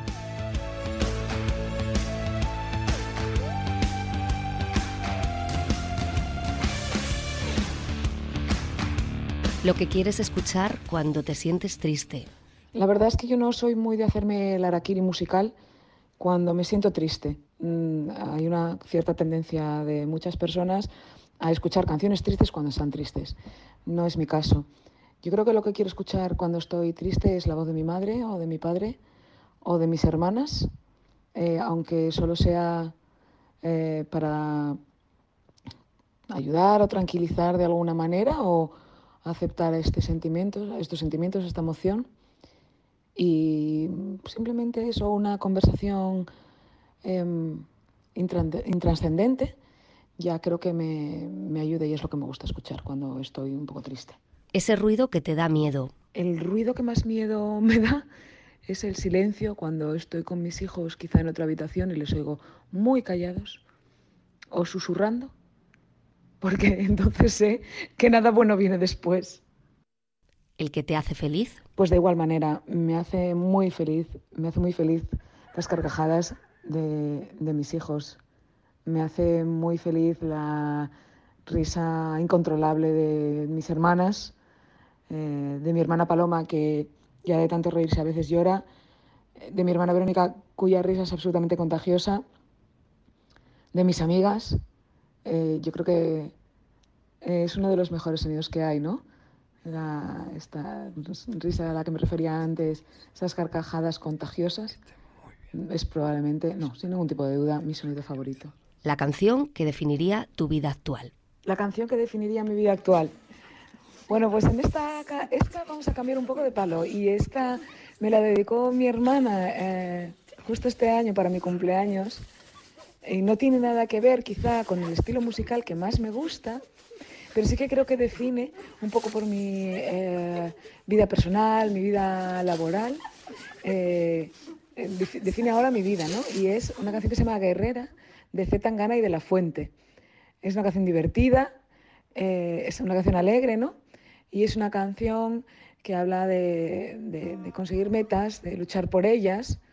Y bueno, pues si bien ya digo que no es mi estilo musical favorito, pues, pues me hace mucha gracia y, creo que define bien este momento. El mío y el de muchas personas, ¿eh? no, creo que no es simplemente el mío. Que ha nacido modelo diva y superestrella, deja el mundo menos bonito cuando se aleja, riendo porque mi alma le llora y queja. Es una guerrera, ella tiene arsenal para cargarse a cualquiera. Le gusta viajar, pegadita a mi vera. Tiene el pedal, cuando quiere acelera. Adicta a pelear, es una guerrera. Eh. Aunque desde luego, pues lo de nacida diva y superestrella, pues no me, no me representa mucho. Pero pero bueno, tiene su gracia.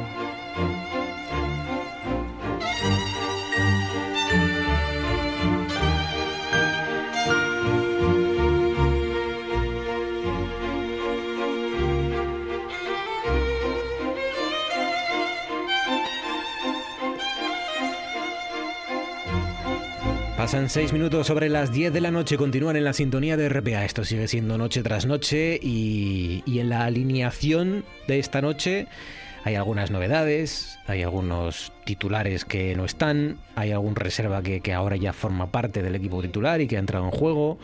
Luis Enrique son todos importantes, ¿no? Eh, todos pueden competir. Sois todos importantes en este, en este equipo. Toda la plantilla es importante, pero aquí hay un sistema de rotación que pues hace que, eso, que haya algunas bajas, algunas altas, ¿no? la temporada es larga. La temporada es larga. Hay, hay, un, hay un lesionado importante hoy, hay una baja importante. Uy, va. Sí, sí, sí. Pero a cambio recuperamos también a un elemento. A, nuestro falso 9, al final. al, falso 9 que, que, parece que está, pero no está, que está ahí en la lejanía y ahora, y ahora se acerca. exacto, exacto. Es nuestro, nuestro palomero, que se llamaba en mi época, ¿no? Jugáis con palomero. El palomero era ese que no bajaba a defender y que se quedaba ahí fuera siempre, a cazar los balones. Era un poco zanga, Exacto, exacto, exacto. Pues nuestro palomero está aquí. Manu Espiña, buenas noches. Hola, ¿qué tal? Buenas ¿Cómo estás, Manu Espiña? ¿Qué tal? Vamos tirando. Me alegro mucho. Vamos tirando. Hoy, hemos indultado a España. ¿Has visto el partido? Estoy viendo el partido, sí. Ha sido emocionante, supongo, ¿no? Ha sido, bueno... Demasiado emocionante, igual. España tenía que haber ganado por una diferencia de tres o cuatro goles. O sea, sí, ¿no? Han jugado muy, muy, muy bien. Como hacía mucho tiempo que no veía España. Y además han puesto las ganas. Es que, es que han luchado han peleado. A mí me presta por Luis Enrique. Esto va a quedar un poco. Y a mí me presta porque además han peleado hasta contra el árbitro, porque, porque los, los, los croatas han dado madera pero han dado madera muy, muy, mucho. ¿eh? A mí me presta por Luis Enrique. Esto va a quedar muy patriotero, pero me, me presta por Luis Enrique porque, más allá de que sea asturiano, los medios de comunicación o muchos periodistas de Madrid y del Real Madrid tienen unas ganas de que mm, Luis Enrique se meta al tortazo y, lo eliminen. No, pero yo sabes de qué me acordaba cuando estaba viendo el partido. Están, están con el cuchillo entre los dientes. me acordaba del codazo de Tasotti. esa, esa imagen. De esa me acordaba. Esa imagen de Luis Enrique esto es, sangrando por la nariz. Exactamente. Bueno, pues, pues cuando estaba viendo el fútbol me estaba acordando de, de, la imagen esa de Luis Enrique sangrando cuando Tasotti le pegó aquel codazo y el árbitro no se inmutó. Sí, sí, sí. pocas imágenes. esa imagen y la de, creo que era Elguera, en un en contra aquel contra un árbitro no sé era egipcio o algo así que, que, hizo un partido horrible contra Corea una cosa así. Esas dos imágenes de eh, jugadores compañeros sujetando a Luis Enrique y, eh, eh, y, Luis Enrique sangrando por toda la camiseta no señalándole a la nariz al árbitro la nariz rota. le habían roto el tabique o sea es decir es que era vamos. Tremendo tremendo. Pues eso es lo que me lo que me prestó no y me prestó mucho pues también que metiese un gol Morata es decir es que o sea Morata ha sido el, el, el digamos el el hombre que todo el mundo cuestionó, que todo el mundo vilipendió, que incluso se lo insultaron por las redes, que es muy triste. ¿no? Sí, bueno, ya, y sin embargo, él a lo suyo, él, él, a, trabajar para el equipo y al final metió un golazo impresionante. Además era, fue el 4-3. Quedaba un poco la tranquilidad, supongo. Era un poco, sí, era un poco el romper la... la... Pues... Es una línea muy débil la que separa el bien y el mal. La victoria y la derrota, ¿no? sí, sí. vamos, todos los análisis que vamos, todos los análisis que, que, vamos a leer mañana. Y la imagen del partido ha sido terminó el partido y Luka Modric salió, subió a las gradas a abrazarse a sus hijos.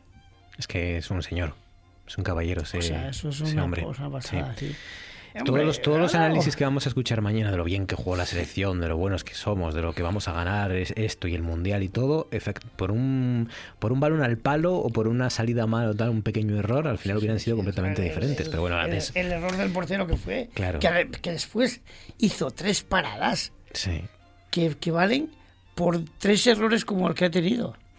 Pero por eso nos gusta el deporte, ¿no? Porque al final podemos eh, hacer estos análisis así que no tienen ningún sentido. Y yo lo decía con la acción de, Morata, de, ese jugador, ¿no? Que igual se denostaba porque no había hecho, o había metido gol, había jugado bien pero no metía gol.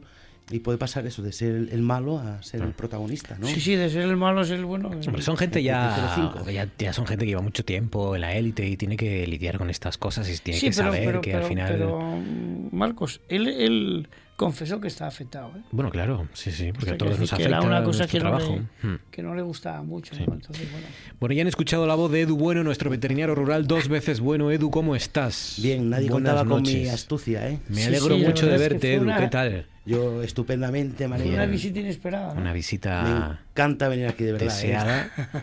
¿Ya te quedas ya para toda la temporada de verano o no? no, no, que va, que va, tengo que volver. Si vuelvo mañana otra vez a Castilla-La Mancha. Mañana vuelves a Cuenca otra vez pero volví a sufrir las inclemencias del buen tiempo, porque aquí como tenemos aire acondicionado natural, en el viaje de ida a Asturias, 31 grados, 34 grados en Madrid, no bajaba la media de 30 grados. Según te aproximabas a León, ya así iban bajando, descendiendo las temperaturas. Y cuando pasabas el puente, y cuando paso yo la niebla, todo, una niebla espesa, digo, ya llega a casa. El Negrón, el paso de Negrón, que es un... Sí, sí, sí. Es, matemático, ¿eh? Es un sortilegio, es... Eh, no sabes qué puede pasar. Yo tengo una amiga periodista que, que, es corresponsal y está mm, la mitad del año la pasa fuera, pues ya no, ya no fuera de Asturias, sino fuera de España, y cuando, cuando pasa el Negrón, pone las Asturias de Víctor Manuel con las hijas y la cantan y, es el ejercicio de pasar el Negrón y llega a aparecer en la frontera de Asturias, dentro de Asturias, con el Asturias de Víctor Manuel. entras en el túnel con sol y sales en el túnel con niebla. Pero es que una niebla, pero bueno, espesa. ¿eh? Había niebla que venía de un sol de espanto y en esos kilómetros cambió el clima, pero completamente. yo que agradecí por la vida porque yo soy, somos Marquinos y yo, menos Georg, que Georg era, era de calor, entonces somos de fresquito, de tiempo Bueno, yo, yo recuerdo eh, yo, los viajes con mis padres de vacaciones por el verano. nuestro coche no tiene o no tenía, eh, no tenía aire acondicionado. Y claro, esas travesías por el interior de España en agosto, con 40 grados sin aire acondicionado, claro, pasar el Negrón, eso era un, un alivio. Eso era una barbaridad. O sea, bueno, pero, pero también recuperar tu vida. Pero, tiene sus cosas, porque, porque un viaje por la tierra de Campos es una pasada, ¿eh? Sí, sí, pero es muy bonito. Pero con aire ¿eh? acondicionado mejor. Es una zona que es, espectacular, ¿eh? luego eso, tienes que valorar los paisajes distintos que hay en España, que son variopintos y, y bueno, aquello es un segarral, pues bueno, pues un segarral. Pues tenemos que contar y tenemos que celebrar la presencia de Dueno. Hay que eh, lamentar, y le enviamos un abrazo desde aquí, a la ausencia, una baja eh, de, nuestra, de nuestra moderna porque él mm, es baja porque es moderna. Sí, sí, porque es moderna. Si no fuera tan moderna, estaría aquí, pero como se empeña en ser moderna, pues ayer se puso la segunda dosis y, no le ha sentado muy bien. Y al día siguiente estás molido. Y estás molida y está Yoli, Yolanda A mí me pasó, me pasó con la primera nada, pero con la segunda al día siguiente ponerla, creí que entregaba la piel al día. sí, sí. sí, Pues Yolanda Vázquez está ahora en ese momento, así que le enviamos desde aquí un abrazo. Un abrazo, Yoli. Muy fuerte, ánimos, Yoli. Que se recupere. Yoli, que, esto, es, agua de un día. Que se escuchan desde aquí a su organismo generar anticuerpos. Desde aquí se le escucha ya ese, ese, organismo, ese metabolismo endureciéndose y fortaleciéndose. Bueno, además os vamos a llevar a todos los oyentes, a vosotros también, hasta Gamones, en Valdés porque allí mm, están los apartamentos rurales La Torre, cuyo propietario es Luis Gabriel Suárez. Luis Gabriel, buenas noches. Hola, buenas noches. Pusisteis tú y Berta Mayo, tu pareja, en 2013 este negocio familiar con, bueno, con el objetivo de ganaros la vida y no salir de, del, o volver al medio rural y no salir de allí. Y de momento lo estáis consiguiendo, ¿no? Entre la mar y la montaña, eh, a un paso de la autovía pero en mitad de la, de la Asturias más rural, ¿no? Pues sí, así es. Eh, bueno, era Berta la que en ese momento estaba en paro y, era pues mm, tener que emprender y buscarse pues una, un medio de vida, ¿no? Y, una de las opciones ahora mismo pues es el, turismo, el turismo rural. Eh, lo era en el 2013 y ahora, a pesar de que hubo momentos malos con esto de la pandemia, pues no sé, parece que, que incluso el turismo rural puede salir eh, reforzado y consolidado, ¿no? Y bueno, pues no deja de ser una, una buena noticia para, para el medio rural, claro está. Oye, ¿cómo es la zona, Luis? Eh, explícanos, ¿qué, qué, qué, es lo que se ve cuando uno saca la cabecina por, por las ventanas de los apartamentos rurales La Torre? Bueno, pues Gamones es un, un pequeño pueblo eh, tradicionalmente ganadero, aunque ahora las ganaderías son menos y más numerosas, está en lo alto de una colina, eh, un poco hacia el interior, a cinco kilómetros eh, como en Cadavid, de Cadavedo, que sería el pueblo más, más costero, eh, pues eh, con la carreterina que nos une de, con Cadavedo y la autovía, a cinco kilómetros está Gamones, como te digo, en lo alto de una colina y al lado del pueblo de Trevías, a 800 metros, eh, un poco más alto, ¿no? Por Trevías pasa el río Esba y desde Gamones lo que se ve, pues es el final del río es la dirección a la playa de Cueva y, las montañas que nos, nos impiden ver el mar, pero que, se intuye en, como en dos ventanas eh, hacia Cadavedo y hacia, y hacia Carollas, hacia Canero. Oye, lo que, es un paisaje natural. Lo que me fascina, Luis, es que eh, no teníais ni idea de, asuntos turísticos, de temas de hostelería, no, no empezasteis de cero, ¿no? erais ajenos al sector turístico. Pues sí, la verdad es que sí. Y bueno, fuimos mejorando poniendo ganas y empeño, ¿no? Pero es que realmente yo creo que nadie o muy poca gente está preparada para, para, para esto. Porque realmente eh, yo soy consciente de que no hay nada que te prepare para el turismo rural. O sea, puedes hacer, por ejemplo, se hace en Gijón, paradójicamente, algo que podría ser parecido, pero que al final hay que ir a hacerlo a Gijón y no te prepara para el turismo rural, te prepara para ser recepcionista de, de, un, de un hotel de ciudad, ¿no? que sería el módulo que existe hoy de dirección y gestión de alojamientos turísticos, pero que yo tengo la experiencia por mi hija, que tiene ahora 21 años y lo hizo, lo acabó el año pasado, mm. pues que cuando sales no, no estás preparado para llevar una, una casa rural porque el que lleva casas rurales eh, al final tiene que saber un poco de marketing, un poco de informática, un poco de... Eh, tiene que saber limpiar y mantenimiento, tiene que saber de recepción, eres un community manager al final y un multiusos, ¿no? Y esto no es lo que realmente preparan. Yo siento mucho que no haya esa preparación y sobre todo que no la haya en las alas de Asturias, que es donde realmente no tiene mucho sentido ser eh, preparar a un agricultor o a un ganadero en Oviedo, ¿no? Eh, lo que acaba es llevando a la juventud a estudiar a las ciudades y en muchas ocasiones no vuelven a los pueblos. Entonces, yo creo que debería de ser una de las principales políticas eh, para fomentar eh, el que la gente joven se quede en la, zona rural. Oye, em, Luis, em, ¿cómo, ¿cómo va este verano? ¿Ya lo tenéis todo reservado? Porque estamos escuchando que, este verano puede ser incluso mejor que el pasado para Asturias. Sí, bueno, eh, yo concretamente conozco mucho el, occidente y además me toca presidir la asociación de, de Valdés, la, Abatur, que es la, asociación Valdesana de Turismo. Y bueno, tenemos un grupo de WhatsApp que estamos en continuo contacto. Y el año pasado fue un año que, vendimos como magnífico porque realmente esperábamos tal batacazo después de la Semana Santa de la pandemia que, que el verano fue buenísimo, pero no es que fuese mejor que el de 2019, sino que fue igual, ¿sabes? Lo que pasa que no podía ser mejor, porque en 2019 en el occidente no hay mucha, cada vez hay más, pero no hay tantísima oferta como la demanda nos exige. Entonces, eh, los meses de, de, siempre hablando, ¿eh? de la segunda quincena de julio y de agosto, pues el lleno fue total en el 19, fue total en el 20, a pesar de la pandemia, y, y de momento, por lo que son las reservas, está siendo prácticamente total en el, en el 2021. O sea, bien para el turismo rural dentro de lo que de lo que cabe, ¿no? Bueno, pues pues me alegro porque porque por lo menos ayuda a compensar un poco, ¿no? Eh, no sé si si sufristeis mucho en estos meses atrás con, con las normas, con la vigilancia, con con el miedo a, los brotes, con el miedo también a, al contagio o en la zona rural se vive de otra manera. No, no, no, no. Eh, mira, concretamente yo te estoy diciendo que, que, siendo muy bueno, pero siempre hablando de la segunda quincena de julio y, y lo que va a ser agosto, ¿no? El resto de este año fue un calvario, la verdad, y sigue siéndolo por, por, porque yo creo que la palabra que mejor lo define es incertidumbre, ¿no? Eh, de hecho, estamos teniendo eh, bastantes cancelaciones que realmente se vuelven a llenar porque la demanda es mucha, ¿no? Pero sí que desde octubre hasta, hasta el 15 de abril todos los alojamientos turísticos de Asturias estuvieron o, debían de estar cerrados eh, y claro, eso fue un hándicap importante porque aunque no es temporada alta, es un goteo lo que perdemos, ¿no?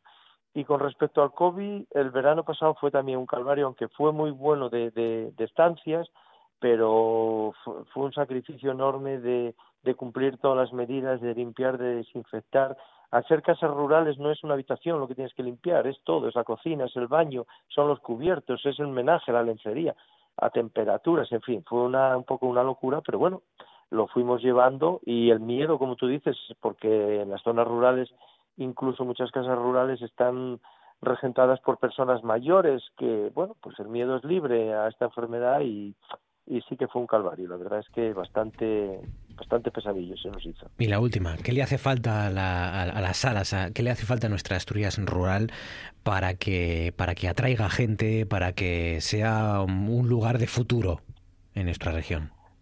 Bueno, yo mm, te puedo decir lo que nos hace falta en el occidente. Creo que no es el mismo problema que hay en el oriente, porque escucho a veces las noticias y, y es lo contrario, ¿no? Donde en un lado están eh, masificado, en el otro, sobre todo si nos metemos a la zona suroccidental, porque bueno, nosotros aquí en Valdés, eh, cerca de la costa, bueno, pues vamos bastante bien al lado de, pues como pueden ir en turismo concejos más, más del interior, ¿no? Como Tineo, Salas y demás. Lo que nos hace falta, pues es eh, principalmente dar servicios a la ciudadanía de la zona rural que vivimos aquí todo el año y a la vez a los turistas que nos visitan, servicios y actividades que, que que tengan que hacer, ¿no? Porque al final, si un turista que viene de turismo rural, eh, pues no tiene buenas sendas para pasear o no tiene actividades de turismo activo, como nos pasa en el occidente, o no tiene algo para hacer, pues lógicamente se, se, puede aburrir. Sí que es verdad que tenemos un entorno privilegiado de, de naturaleza y de montaña y de playas, pero bueno, eso además tiene que ir acompañado con, con servicios de restauración, de gastronomía, de actividades de turismo activo, de, sendas limpias y, y, bien hechas, de museos. Eh, Luarca concretamente, eh, bueno, lo conocerás porque yo creo que es conocido mundialmente eh, el problema que tenemos con el Museo del Calamar Gigante, que, que, que se nos lo llevó el Cantábrico y que lleva seis años ahí en stand-by yo creo que ahora abrimos en Luarca o, nos abrieron desde, desde el ayuntamiento los jardines de la Fonte Baixa, que están siendo un espectáculo. Pues bueno, todas estas cosas eh, son buenísimas para el turismo y para, y para las empresas de turismo. Claro, eso es claro. Valdés tiene muchísimas cosas que ofrecer y Gamones es eh, una de ellas, es una aldeína por descubrir. Y nos hace, pues y nos hace falta vacas. Porque, pues eso también, ¿eh? si el medio rural no tiene vacas, es decir, eh, eh, ¿qué turismo rural ofrecemos? Es decir, entonces nos hace falta vacas, no yobos. Sí, sí, pues sí, sí, efectivamente, o por lo menos si los hay que sea un poco controlado el tema, ¿no? Pero sí que es verdad que necesitamos de los marineros, necesitamos de, de todos los sectores, de la ganadería y de la agricultura para, hmm. para que la zona rural subsista, eso está claro, y de la madera. Luis Gabriel Suárez, propietario de apartamentos rurales La Torre, en Gamones, en Valdés. Un abrazo fuerte, Luis Gabriel, gracias, compañero. Igualmente, muchas gracias a vosotros. En RPA, noche tras noche.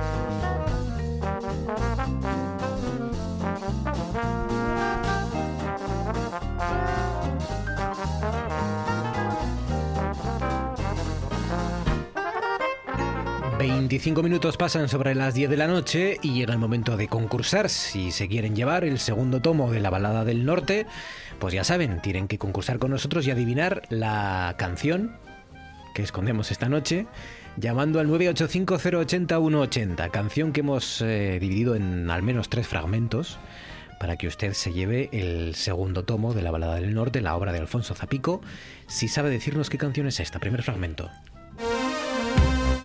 985-080-180.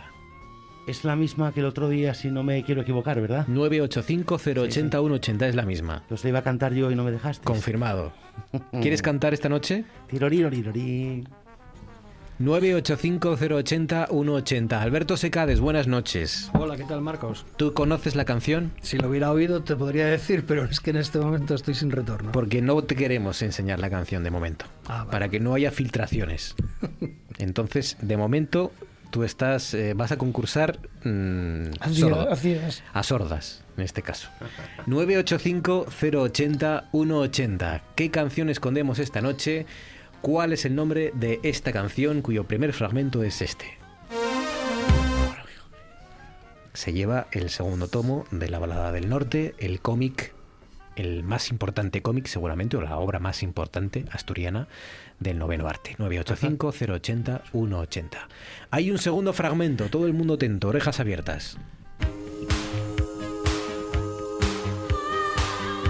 Pueden cantarla, pueden decirnos el nombre del grupo también. ¿Puedo decir una pista muy buena? me das miedo. Una ¿eh? relación. Me das miedo porque. Autopista. Con, el fútbol. una relación con el fútbol. Te han ablandado el corazón en Cuenca, entonces no sé yo. Ah, no, no, no. Verás. ya, no, vale la, pista que ibas a dar, ya no sirve. a mí me vale porque, claro, como la sé, entonces cualquier pista pequeña me valía. Venga, adelante. Empieza por. como el fútbol. Empieza como el fútbol. Sí, como lo que estamos jugando al fútbol en esta Con un pitido inicial. Y un poco más. Ah, vale, vale, vale, vale. Ahora sí. Eh, em, empieza como el torneo que está jugando la selección española. es que no queda dar muchas pistas. Ah, que poco, como la moneda. Empieza, empieza, como la moneda. También, de alguna pues, manera. Es que empieza como el fútbol, con un pitido inicial, con un, ah, con un chut, con un, no sé, una, 985-080-180. Piensen a ver qué película, perdón, qué canción escondemos hoy, cuál es el nombre del grupo, porque mientras tanto, voy a, ¿puedo desvelar la conversación, Edu? Sí, sí, sí, claro, claro. Sí, Para eso vinimos, sí, sí. Edu nos ha filtrado una conversación que dice como sigue. Hola, tengo una vaca con molestias de parto y metile mano y no veo nada y a veces ella se apura. Llamaré a Jaime o será molestias de parto. Sí. Perdona Jorge, es que salí, pero no llevé el móvil, ya me cuentas que pasó un saludo. Sí, que viste que le contesté tres horas más tarde, fue bastante... Tres horas más tarde. Rápido, sí, ¿no? Sí, sí, fue rápido. Esta es la... rapidísimo. Esta es, la premura de... sí, la premura, bueno, no tiene móvil, era imposible que le contestara el WhatsApp, pero bueno, que él se ve que, aun pareciéndole que la vaca está de parto, le dio un margen de tiempo que a veces hay otros que ven un ligero movimiento de rabo que que llaman moscar a veces, cuando levantas un poco el rabo y tal, Sí. llaman moscar, que es cuando empiezan los síntomas del parto, y hay gente que se sospecha que porque la vaca estaba muy pesada o porque ya había tenido otros partos duros, O ya sea, con el, de teléfono. con el movimiento del rabo ya se puede intuir si está a punto de parir. o No, no, bueno, se ponen naturudas, se echan ubre, hay más si- signos de parto que ya hablamos alguna vez. Hay descarga eso de la na- natura del tapón ese mucoso que cierra el cuello del útero. Y en este caso, la verdad que le parecía que estaba empezando el parto, pero bueno, como no asomaba nada, y aunque se apuraba, apurarse es como cogérselo de los pujos, empezar Claro. a pujar. Que luego lo que hace a veces que, que tengan sea- más pujos todavía es que meten ellos mano para vigilar a ver si viene o no viene nada, si viene el ternero. Y todo el tiempo y Y entonces más. derritan un poco más y se pone. Pero a veces eso, tienen ellas, no se sabe muy bien la causa ni por qué ni por qué no, pero se ponen así como de parto y no están. Y contesta Jorge, nada de momento está tranquila, la voy a dejar a ver. Muy bien. Estaba algo incómoda, pero sería de harta o de la cría moverse, no Sí, sé. eh, ahí te, te decía eso, que bueno, ahí no se le, le faltó la F, pues es- que estaría farta, Farta. igual es que está muy farta, y a veces pensamos que cuando están cercanas al parto y, y tan, eso, muy fartas y la cría ahí muy cerca, pues que igual estaba algo incómoda y, y al moverse la cría, pues ella pues también hacía, estaba un poco irritada, igual se encorvaba como para pujar, para parir. Eso es. Y el asunto, la conversación acaba con Chato todo bien, pero torsión de matriz tenía. Sí. Lo Ah. puso enseguida. tengo que hacer un pequeño matiz ahí. En- entre medias, antes de ese último párrafo, ahí hablamos por teléfono. Ah, vale. Ahí, entonces me llamó. Ya como veía que le respondía los mensajes, me llamó por Esto teléfono. es jerga de veterinario, al final, claro. Sí, claro, claro, es la jerga del ganadero Sí. con el veterinario, tal cual, tal cual, ¿eh? Y entonces ya hablamos por teléfono, eh, antes de ese último, antes de que pariera la vaca, Sí. hablamos por teléfono y ya comentaba que eso, que le parecía, que metía mano y que notaba como algo ahí, como un cordón. Mm. El cordón. ¿Os acordáis que os decía yo la rotación esa de la, de la matriz que giraba, que tenían torsión de matriz? Sí. Pues al girar, pues hace como una especie de cordón que puede ser fácilmente lo que estaba palpando Jorge y al decirme, claro, porque él quería que yo le diera soluciones, pero claro, no estando allí es muy complicado, ¿no? Y andar haciendo cábalas más todavía, ¿no?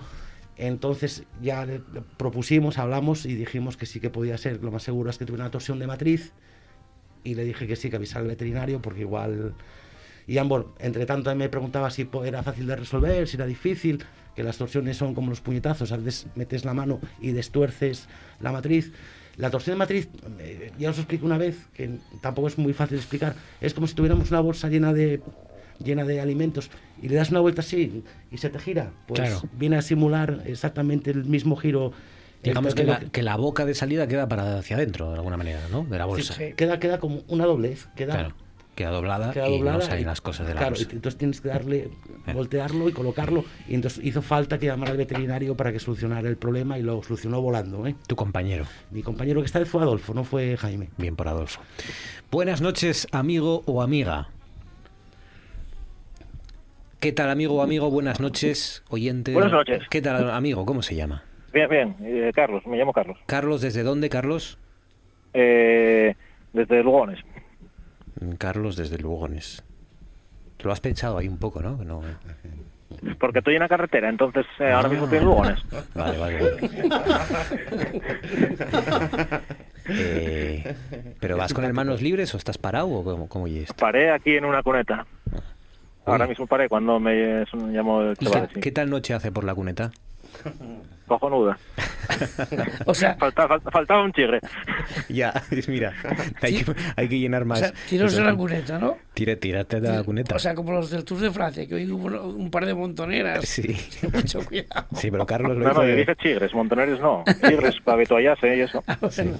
Más chigres en el tour y no pasaban estas cosas de esta Sí, gente sí. que se pone a, a subirse a la bici. Carlos, desde la cuneta, ¿qué canción escondemos esta noche?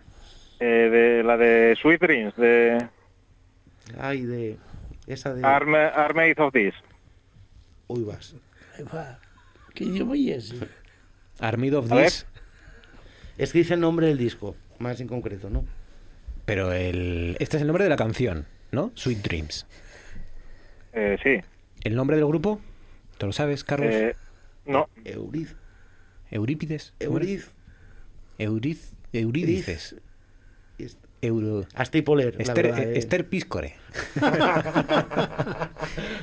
Esther Píscore García, presente. Es Sweet Dreams, como dice Carlos, si, si van ustedes por Lugo y se viera un hombre ahora muy atractivo en la cuneta, ya saben que es Carlos que está hablando con Noche tras Noche, es Sweet Dreams.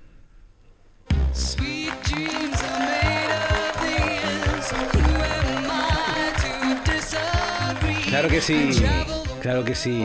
de Eurythmics, ahora lo puedo Eurythmics. decir. Sí, Eurythmics. Es de un amigo mío, Eurocinics, decía. Eurocinics. Eurocinics. Pero la verdad que la canción está ahí mítica, pero yo ni idea de quién son los que la canten ni... Eh, Era el, ¿cómo era? La Annie Lennox se llamaba Annie la. Lennox, la cantante. Ni Sí, sí, sí. siquiera sé si tendrá más canciones aparte de esta. Alguna más, pero sí, Pero pero, esta es la, era la justo la que más- sabía, sí. Esta es la más famosa, yo creo, ¿no? Sí, sí, sí. Esta es la más famosa y te ha servido para llevarte el, el volumen 2 de la balada del norte. Oye, Carlos, muchísimas gracias, eh, compañero. Un abrazo fuerte y gracias por llamar. Igualmente, gracias a Un vosotros. abrazo fuerte. Hasta luego. Hasta luego.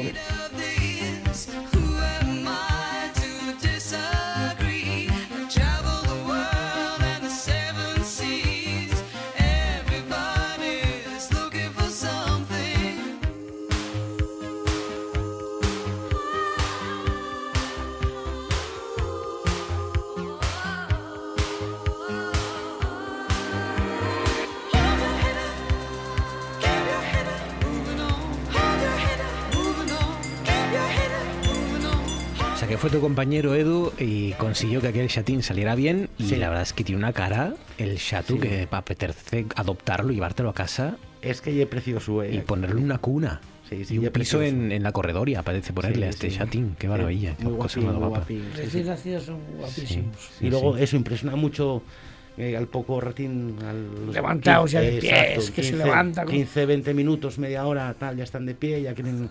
Si son un poco espabilados, ya van a mamar. A mamar, ¿no? Sí, Sí, sí, eso sí, es, Y los, tiene que limpiar la madre, ¿no? A la Sí. mitad, o sea, Sí, Cuando, cuando nace justo eso. Pues a darles calor, ¿no? Y- sí, sí, estimularles eso, la respiración, darles calor, secarlos para que tengan frío. La Luego madre también, nos contaste alguna vez que de, de esa manera recupera algunos nutrientes, ¿no? Y algunas sales No, minerales y estas es- cosas. no, y después, hay- después tiene que tomar la primera leche, que son los calostros, Claro.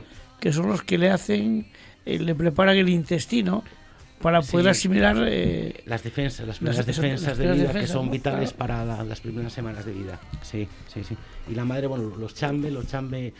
Más bien, eh, podríamos hablar de cuando comen la placenta. Que Ah. comen la placenta para evitar que, o ancestralmente se supone que era para evitar, para evitar que dejar rastros a los depredadores.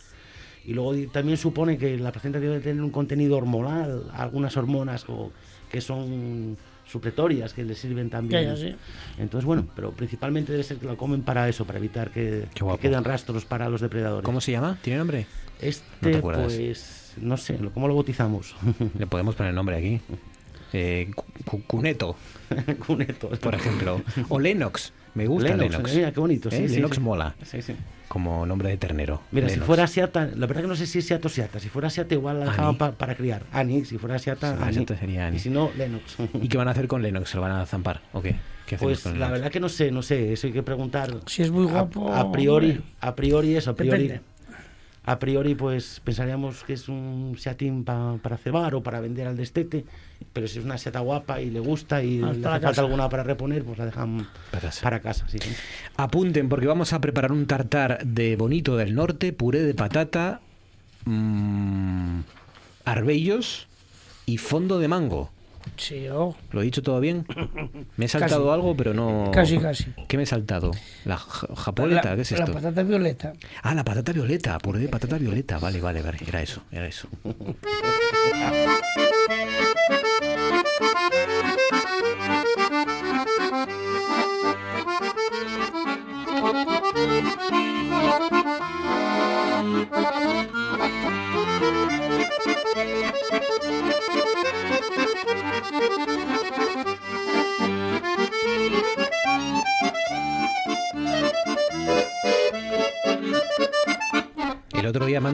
fui a comer con mi padre y... Me acordé de ti.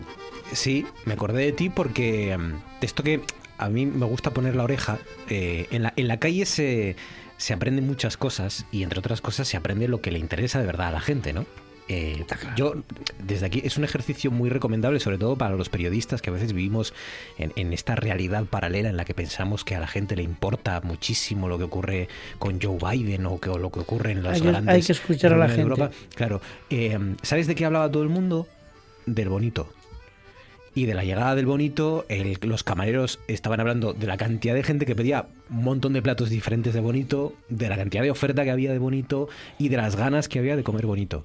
Ese era el asunto eh, primordial en ese contexto del restaurante. Y de verdad que había como tres o cuatro platos de bonito. ¿Y comiste bonito? Y comimos bonito. Claro, claro. Comimos bonito. Tacos de bonito con, con ajo y, y perejil, así, con patatina panadera. Riquísimos. Bonitos, bonito al ajillo. Bonito al ajillo, un poco, sí, tacos de bonito al ajillo Con, con, patatas. Pero luego, luego había rollo de bonito, había, eh, no me acuerdo qué más cosas. Ah, ventresca, había. Ay, mira, es curioso, porque mira, el, un restaurante de Gozón, Casa Belarvino, eh, estuvieron en Madrid hace poco, en Madrid Fusión, y, y dieron una cena en la que pusieron un rollo de bonito y fue dicho por el ministro de Agricultura, el mejor espectáculo que había comido en su vida. Fíjate, es que a veces no hace es falta... Es decir, pues, están aquí al lado, ¿eh? No hace, falta, no hace falta volverse loco y traer así sesos de mono mm, tailandés. No, yo creo que no vale más dejárselo que se lo coman los tailandeses, ¿no? Sí. O los monos que los traen. que estos platos de, de, festín de, Pero fue, de, Indiana Jones, ¿no? El, es decir, ya ves tú lo que es Madrid Fusión, es decir, es, la, feria donde se, donde se concentra la élite de, la gastronomía, ¿no? Un buen bonito. Y, un rollo de bonito fue el mayor espectáculo visto en Madrid Fusión. Venga, vamos allá. Tartar de bonito del norte, puré de patata violeta, sí, es, bueno, pues, pues mira, eh, hay que aprovechar el bonito y hay que aprovechar eso, mil cosas que se pueden hacer con él, ¿no? El tartar es un plato, no es de aquí, es un plato de origen andino eh, eh, concretamente de Chile, ¿no? Pero sin embargo, bueno, pues, pues se, adaptó muy bien al paladar ibérico, ¿no? Y, en España pues se hace ya en muchos sitios y muy, afortunadamente muy bien, ¿no? Lo mismo de bonito que de, que atún, ¿no? Y, y, es muy fácil de hacer, es decir, hay que cortar el bonito eh, con un cuchillo siempre, muy, en trocitos muy pequeñitos. Y digo con un cuchillo para que, el bonito se corte, no se, no se rasgue, ¿no? Eh, porque al rasgarlo lo que le sacas es todo el jugo, ¿no? Y es una pena, lo que necesitas es tener el jugo, ¿no? Por eso hay que tener un cuchillo siempre, corte muy bien y cortarlo. Que no desgarre. Exactamente, no, no machacarlo, no meterlo en una trituradora. Claro. Es cortarlo a cuchillo. El tartar tiene que ser, eh, se hace con carne, se hace con pescado y siempre tiene que ser cortado a cuchillo. Y después de tener el, yo lo que hago es siempre pues eh, el zumo zumo de limón eh, mezclo en un bol zumo de limón mezclo cebollino picado muy finito también un poco de mostaza eh, un poquitín de aceite sal pimienta y sésamo y, ahí meto el bonito a macerar ¿cuánto tiempo? Bueno, eso, el, el, tartar se dice, dicen que los entendidos, que no se puede tener más de un cuarto de hora, ¿no? Pero mm, yo creo que el entendido es el que lo come, no el que lo dice. Entonces, ¿qué pasa? Que hay gente que para ellos un cuarto de hora pues está demasiado crudo, ¿no? Entonces se puede tener pues desde un cuarto de hora hasta tres horas. ¿eh? Ahí podemos un poco jugar. ¿Por qué? Pues porque el ácido del limón es el que lo va a cocinar y, bueno, pues sí, el que lo va a ablandar, ¿no? Entonces, bueno, pues eh, en función del, de, de que lo queramos más crudo o menos crudo, lo podemos tener más tiempo o menos tiempo. Venga.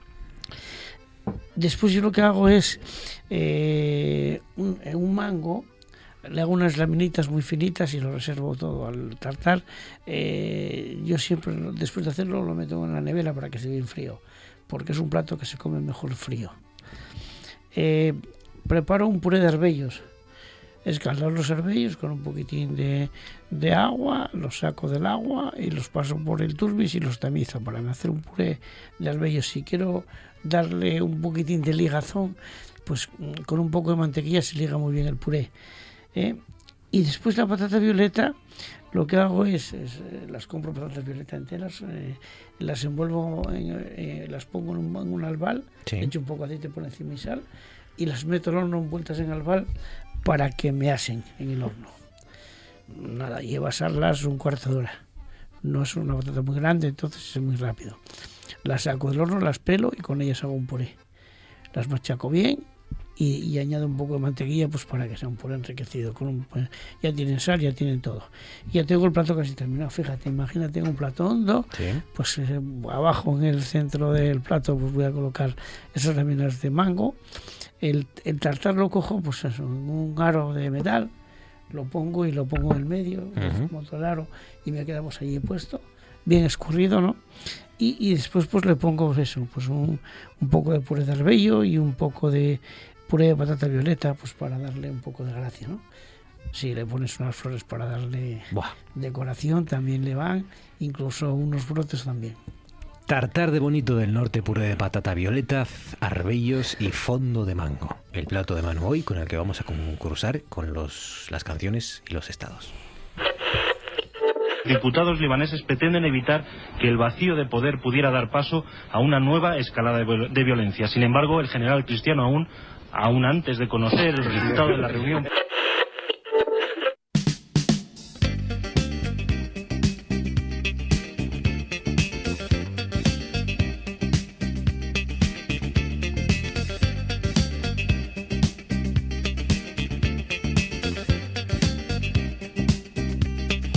Sigue la batalla de los estados y sigue, aunque esté así muy callado él, Alberto Secades con nosotros. Hola, ¿qué tal, Marcos? Después de, después de la emocionante enfrentamiento de la semana pasada. Después del varapalo. Eh, del varapalo que se llevó Memphis, que era la, la gran. Tennessee, Tennessee. perdón, Tennessee. que era la gran candidata a ganar. Bueno, pero fue. Eh, bueno, bueno, tenemos hoy aquí al verdugo de Tennessee, ¿no? El verdugo de. suena, suena como a nombre de asesino en serie de estos legendarios, ¿no? El, es que fue. El verdugo de Tennessee. Es que fue. Fabián el verdugo de Tennessee. Fulminante con ese 3 que hundió las esperanzas de Tennessee. pues hoy se enfrentan Oregón y Nebraska y además un par de estados que están conectados y bueno, pues fíjate las coincidencias como son. Ellos están conectados porque están dentro del Oregon Trail, la ruta de Oregón, que empieza en San Luis, San Luis en Missouri y que ya desde el siglo XVIII llevaba a emigrantes que intentaban llegar hasta el Pacífico y entonces atravesaban pues Kansas, Nebraska, Wyoming y al final terminaban llegando al territorio de Oregón.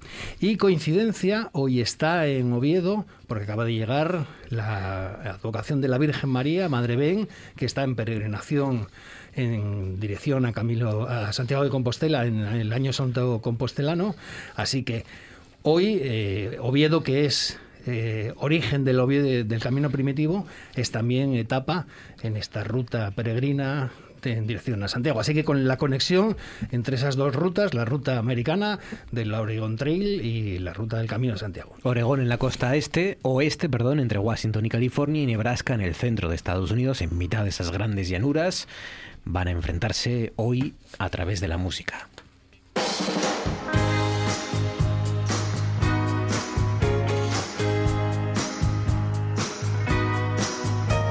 we walk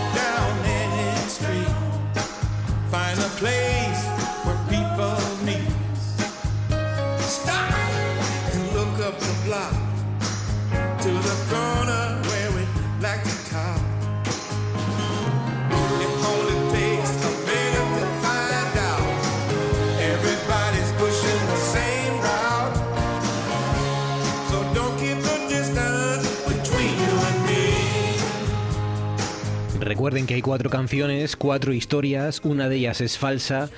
Puede ser la de Ural Thomas, que es la primera que abre, la primera canción, No Distance Between You and Me, del año 1968, que abre esta competición. ¿Quién es Ural Thomas? Bueno, pues Ural Thomas nació en 1939 o 40, no se sabe muy bien, y es fácil de entender porque, bueno, pues era, el séptimo de 16 hermanos.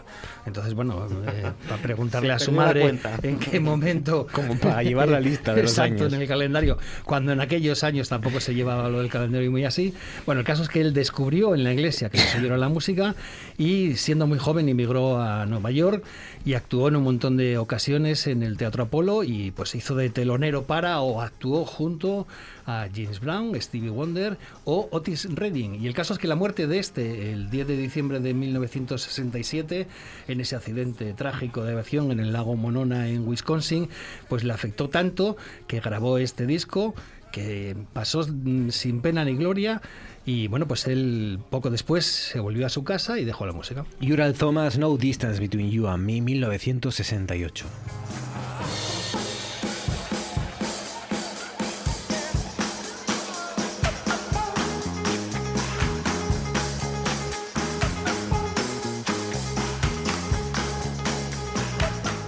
No llevo yo la cuenta con, con mis sobrinas y tengo dos, como para tener 16 hermanos y conocer la lista y los nombres y, de, el cumpleaños, en el qué año nació cada, cada uno de ellos. ¿Qué nota le ponéis a Yural Thomas, Manu? Yo 7. Un 7. Edu. 8 y medio. Un 8 y medio. Fabián. Da miedo. Un 3. Un 8. un 8. Yo voy a poner un 8,5. 8,5, 7, 8,5 y 8. El siguiente es Buddy Miles.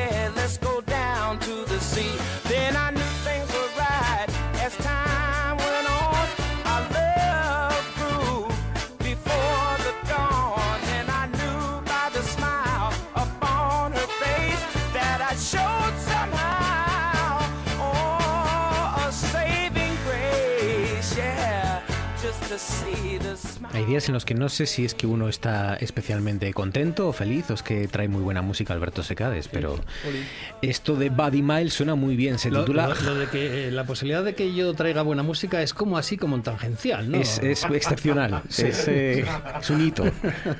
Se titula Hearts the Light del año 70.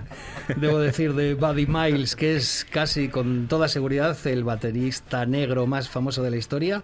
Él nació George Allen Miles, pero se puso el apelativo Buddy eh, en honor a otro batería, baterista legendario, Buddy Miles.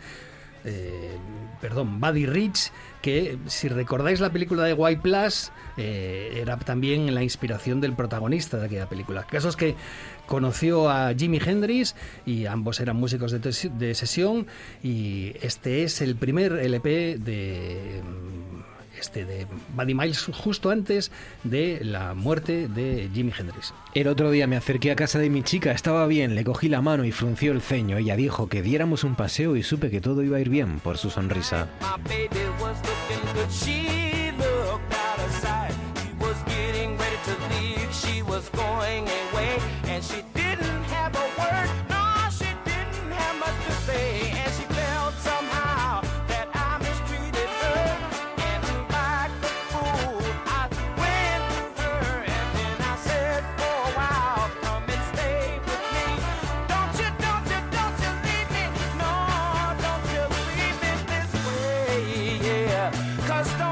¿Qué nota le pones a Buddy Miles, Manu?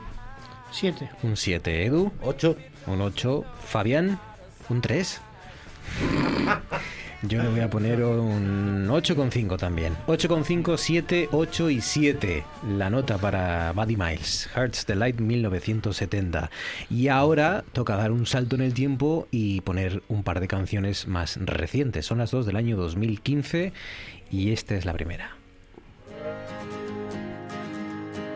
Some days I'm golden, other days I'm bad.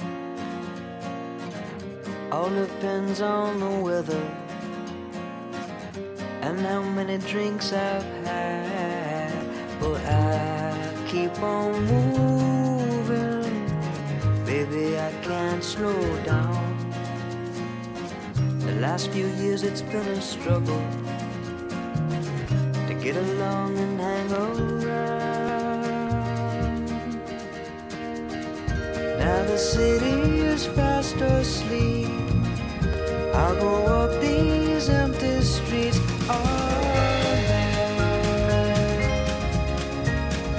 Some Days I'm Golden al All Night del año 2015, The Embers of Time, Josh Rush. Sí, eh, antes dejo resuelto ya de dónde son. Yural Thomas es de Oregón y eh, Buddy Miles. es de Nebraska, Nebraska. para las puntuaciones, que es importante. Y bueno, pues este George Rose, si estamos hablando, eh, al principio hablaba de las peregrinaciones, él es un chico listo y lo ha demostrado porque se ha venido a vivir a España con su mujer, con la que tiene un par de hijos. Y bueno, pues yo se lo agradezco mucho. La verdad es que él sigue cantando en inglés, entre otras cosas porque su español es bastante malo. Y aquí ganó un Oscar, perdón, un Oscar, un Goya, la mejor canción, incluida en la gran familia española, la película de Daniel Sánchez Arevalo. Y este es el tema que abre su decimoprimer LP. Algunos días soy bueno, pero otros soy malvado. Todo depende del tiempo y de cuántas copas haya bebido. Me estoy haciendo mayor. Cuando pienso en lo que quiero hacer, me apoyo en la ambición y muy en concreto en lo divertido que me resulte.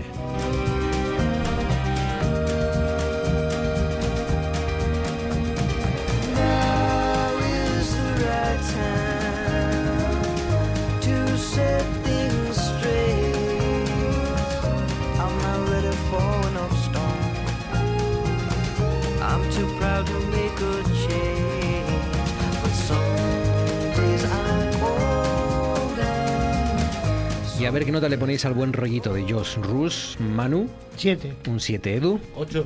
8. Fabián. Un 10. un 7, un 7. Yo le voy a poner un 7 también. 7, 7, 8 y 7. Josh Rus. Son todas las canciones muy parecidas, pero todas tienen así como un buen rollito, ¿no? Las de este hombre.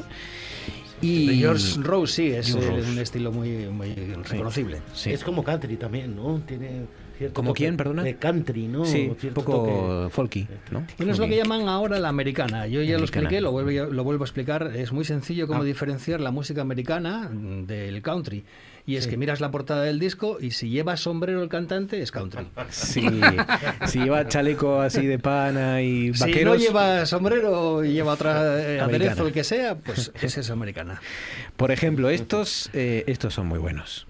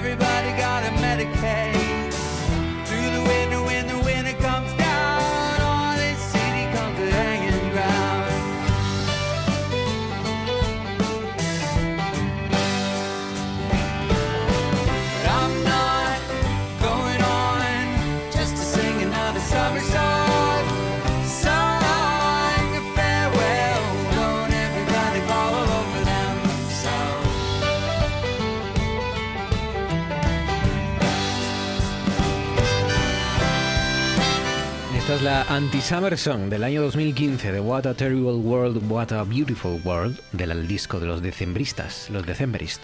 Un grupo que viene por aquí muy a menudo, entre otras cosas porque a ti te gusta y animas a que se presenten aquí. Y bueno, pues el grupo de Colin Melo y él es el compositor de las canciones, es, hace esta canción en la que, bueno, pues él se eh, critica a sí mismo porque sobre todo a la canción Summer Song y al resto de canciones y de himnos al, mes de junio y de julio, diciendo, ya está bien, déjalo ya, deja ya tanto rollo de cantar al verano, y entonces es una canción anti-verano. Y te debo decir, porque es interesante, que el título del disco que has dicho, qué mundo tan terrible y qué mundo tan maravilloso, viene del discurso de Barack Obama en respuesta al tiroteo de la escuela primaria de Sandy Hook en Newtown, en Connecticut, el 14 de diciembre del 2012, donde murieron 26 personas, entre ellos 20 niños, por los disparos de un chico de 20 años, en lanza.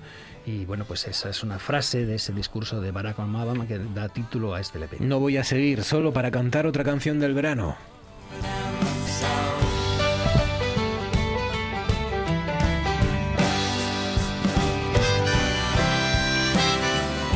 Manu, ¿qué nota le pones a los December?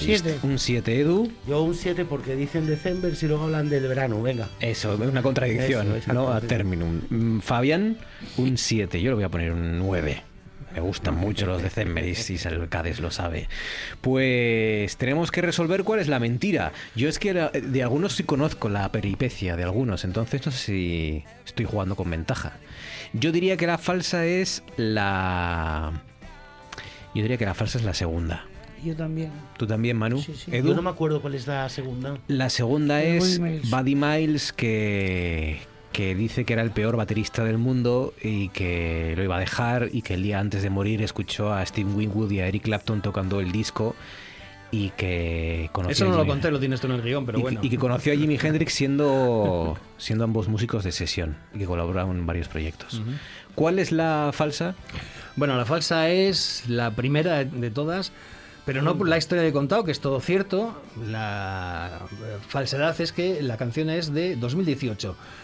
¿De Toda esa historia es 2018? verdad. Él nació en el 39-40, no se sabe muy bien. Se tramposo. retiró en el 68 y volvió en 2012. Y este disco es el segundo de su vuelta. Eh, bueno, ¿Cómo nos la ha vuelto a colar? Ural Thomas, era del año 2000 y poco. ¿Quién se clasifica? Pues no tengo ni idea porque ¿Manu? Es que no, no, no. De, eh, estos decembres que están sonando son de Oregón y, y Que- Rose de Nebraska. Se clasifica Oregón. Pues se clasifica Oregón, en principio, salvo que la semana que, van a- que viene el bar diga otra cosa. No. Edu, bueno, un placer, gracias Edu. A vosotros siempre. Manu Espiña, un placer, gracias Manu. Hasta luego, gracias. Alberto Secades, gracias Alberto. A vosotros. Gracias a todos ustedes por su confianza. Disfruten de la radio que continúa y mañana les esperamos a las 9. Hasta entonces.